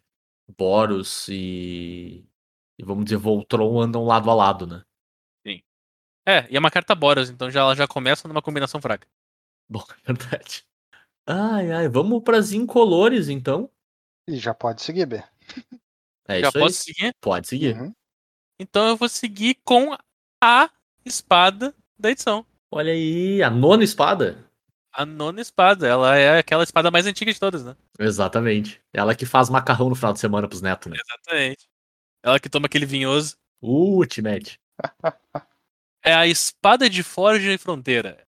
Então, três manas pra baixar, equipamento, duas manas pra equipar, proteção contra o vermelho e o verde, e mais dois, mais dois. Clássico. Até aí, padrão bom. espada. E aí o efeito dela diz: toda vez que a criatura equipada causa dano de combate a um jogador, exile os dois cards do topo do seu Grimório. Você pode jogar esses cards nesse turno. Ela não te faz escolher, que nem as Uhum. outras cartas faziam. E você pode jogar no terreno adicional nesse turno. Então, se tu achar terreno ali, dois terrenos ali, se não tinha baixado nenhum, tu vai baixar os dois. É uma carta de card advantage. É um equipamento que fica em campo, vai mudar pros teus bichos. E, como a gente tava falando mais cedo, a gente tá tentando fazer um deck de martelo no, no Pioneer. Por que, que a gente não inclui essa espada junto e faz um plano de jogo? Afinal de contas, ela é espada vermelho e verde, mas seu deck não precisa ser vermelho e verde Não. ela só tem o, o plus de ter a proteção contra as cores, além de dar mais dois, mais dois, e ter esse efeito de card advantage num artefato que bate. Ela é muito sucesso, né? E, e vamos combinar que vermelho e verde são duas cores bem boas de ter proteção contra, né? Uhum. Tem fazendo vermelho. O verde, o verde te faz bloquear o jump block quase. Uhum, E perfeito. o vermelho te tira teus removal. É, o, a- eu sempre tive um pé atrás com a proteção contra o vermelho nas espadas, porque o mais dois, mais dois já é quase perto disso já. Sim. Mas tudo bem. Sim, é é bem, bem perto, de fato. É. Mas eu entendo o que vocês querem dizer e eu concordo. Tipo, é- são duas proteções boas, assim. Em especial quando tu pensa em tá agredindo o teu oponente, né? Menos às vezes do que na interação, do que no mais no fato de tu conseguir entrar dando. Uhum. Quanto mais a gente conversava, cara, ao longo desse episódio, ao longo das cartas que saíram, mais eu acredito na possibilidade do deck de martelo do Pioneer usando espada no meio do deck, Uhum. e etc. Sendo um pouco mais mid-range, menos, Sim, menos canhão. claro. E pode ser, né? Contra um matchup que faz sentido, tu só vai lá, martelo, bati com o Goblinzinho em turno 2 perdesse, né? É bem. É, é mesmo perigoso, tempo- né? E ao mesmo tempo ter essa combinação não te faz tão mal, porque se tu não tem um martelo, mas tem uma espada, tu tem um Goblin 3-3 que se não for bloqueado vai comprar duas cartas. Claro. Tem, tem muitos poréns, os poréns são bons. Aí, ó. Você ouviu aqui primeiro. Martelo Pioneer, tira um. Vai, Matheus. Vou eu então, e eu vos trago o Monumento à Perfeição. Duas manas Obrigado, por um artefato com a melhor imagem da edição disparado. Essa carta aqui é sensacional. Tipo, é, sem, sem mentira, eu, eu queria poder comprar o quadro dessa imagem. As ganha mesmo. Mas o que, que ele faz? É três manas, vira, procura no teu Grimório por uma carta de terreno básico, esfera ou local. No caso, local é o Locus e esfera é um tipo de terreno novo que a gente tem nessa edição. Revela, coloca na tua mão e depois embaralha. E além disso, ele pode, por três manas, eh, se tornar uma criatura artefato Ferexiano Construto 9-9. Perde todas as habilidades, ganha indestrutível e tóxico 9 e tu pode ativar apenas se houver nove ou mais terrenos com nomes diferentes entre os básicos, esfera e local que você controla. Essa linha de texto é muito estranha. É tipo assim, é- não é pra ativar. Tá aqui, mas não é pra ativar. O, o, o tchan dele é que tu pode usar ele pra ficar comprando terreno por três mana. É caro. O custo é caro, mas não é fora do razoável. Mas o tchan mesmo que eu trouxe a carta é para as pessoas ir lá buscar e procurar a imagem. Monumento à perfeição. Que é sensacional. Muito bem. É. Beleza, e pra fechar a gente ainda tem os terrenos. Olha só, olha, hoje, dessa vez, vamos ser honestos, a gente caprichou. A gente passou por todos os buckets de cartinha da edição, hein? Uhum. Tem vezes que a gente não chega nisso. Eu trouxe um terreno pra representar um ciclo, né? Que é a Costa do Mar de Cromo. Que são. Nessa edição a gente vai ter todas as Fastlands aliadas que a gente teve lá em Cicatrizes de Mirrodin, né? Em bilhão. Esse sim, 10 milhões de anos atrás. E a gente tá tendo a volta delas, a chegada delas no Standard, a introdução delas no Pioneer e um glorioso e maravilhoso reprint para todos os formatos onde elas já eram válidas, né? Então a Costa do Mar de Cromo é um terreno que gera branca ou azul e ela entra no campo de batalha virado, a menos que você controle dois outros terrenos ou menos. Então ela entra de pé cedo e depois ela entra virada, por isso que a gente chama de fast, né? E é um reprint, assim, maravilhoso, cara. São terrenos excelentes. Conforme os formatos vão acelerando, é o tipo de terreno que tu quer ter no teu deck, né? Pra fazer tuas jogadas mais cedo, garantir que tu vai estar apto a jogar o jogo nos primeiros turnos, né? Ao invés dos terrenos, por exemplo, de Shadows over Innistrad. Não, desculpa, Shadows over Innistrad nada. De Innistrad Crimson Val ali e, e Midnight Hunt. que são as slow lanes nesse, nesse sentido, né? Elas entram de pé mais tarde no jogo. Agora a gente tem as festas aqui e é, cara, é um, é um reprint incrível, né? Fazia tempo que a gente precisava desse reprint das festas aliadas, né? A gente teve as inimigas ali em Kaladesh. Então agora a gente completa, acho que em especial, acho que o lugar mais beneficiado uh, é o Pioneer, que a gente tem a introdução disso mesmo, né? Então várias cores agora vão ter acesso também a ter terrenos mais velozes, mas para todo mundo que já usava em algum lugar é um reprint incrível, aumenta muito a acessibilidade de ter esses terrenos como raro no standard e, e aí em várias artes também para ter bastante sendo aberto por aí, né? Então é um, é um baita reprint, cara, é muito bom de ver de novo. Tu dirias é que agora o ciclo de Fastland em Pioneer está completo? Tá completo. 100% completo. Eu adoraria se eles oficializassem o o termo, né? Não, eu queria poder ir na sorveteria e comprar um completo. Um completo. Será que tem de, de pistache?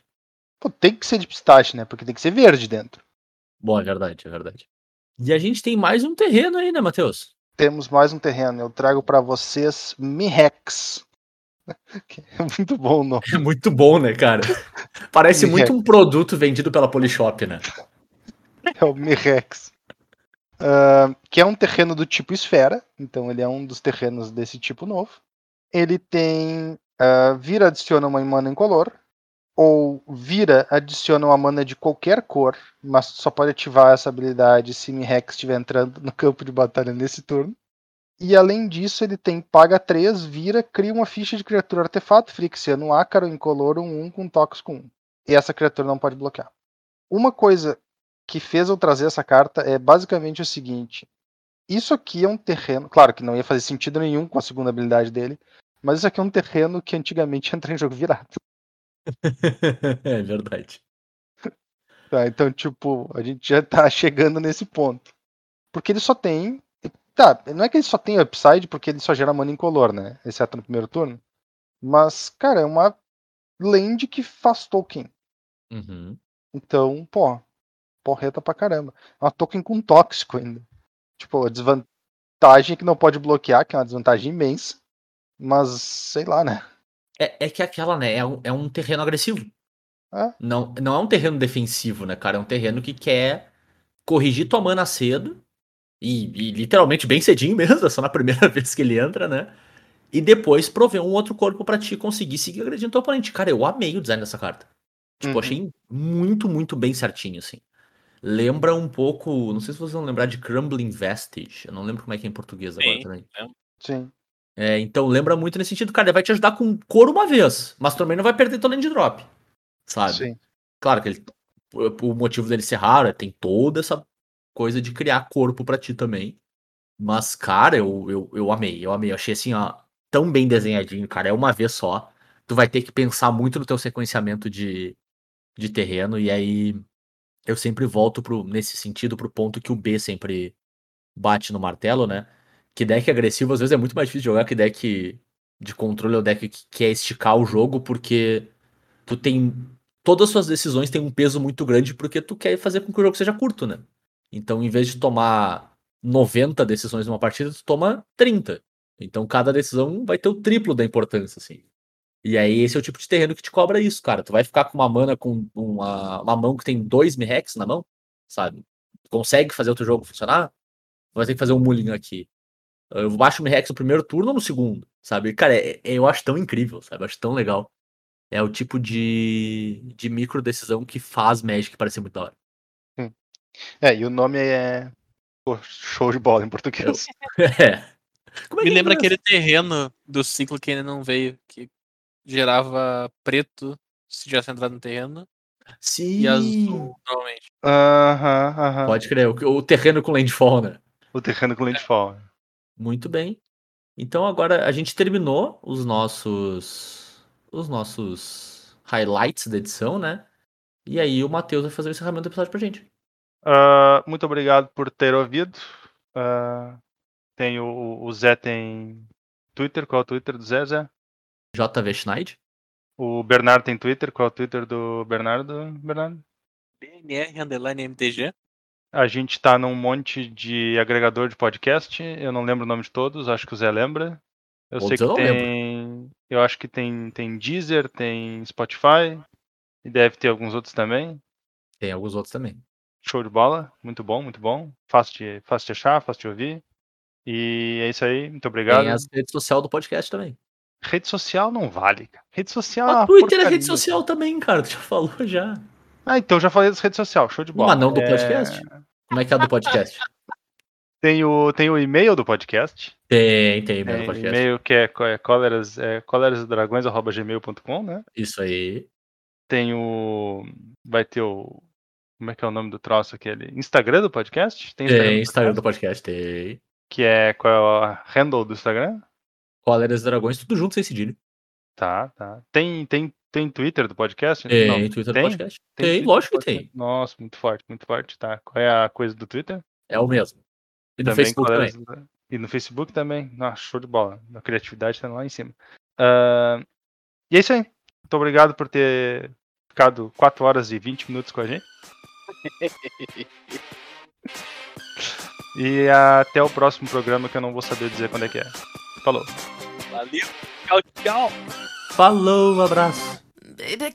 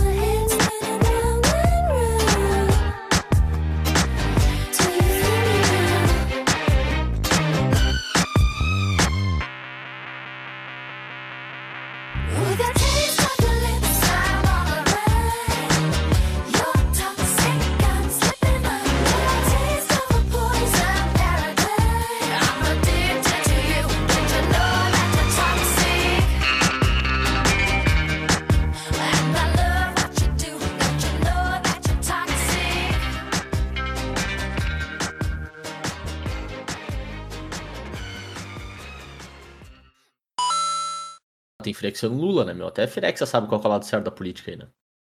Meu Deus. Isso tá gravado. Eu vou poder botar no final do episódio. Vinte e poucos dias de governo e o homem já é até firexiano, é, já, louco. Já tem até Felixiano. É, tia, tá louco, assim, ó. É a união dos povos mesmo, né? All hail Frexia. É, cara, o, o homem consegue unir todos os povos ao seu redor. Impressionante. Ah, toma uma cerveja também, que se foda! Tá muito calor.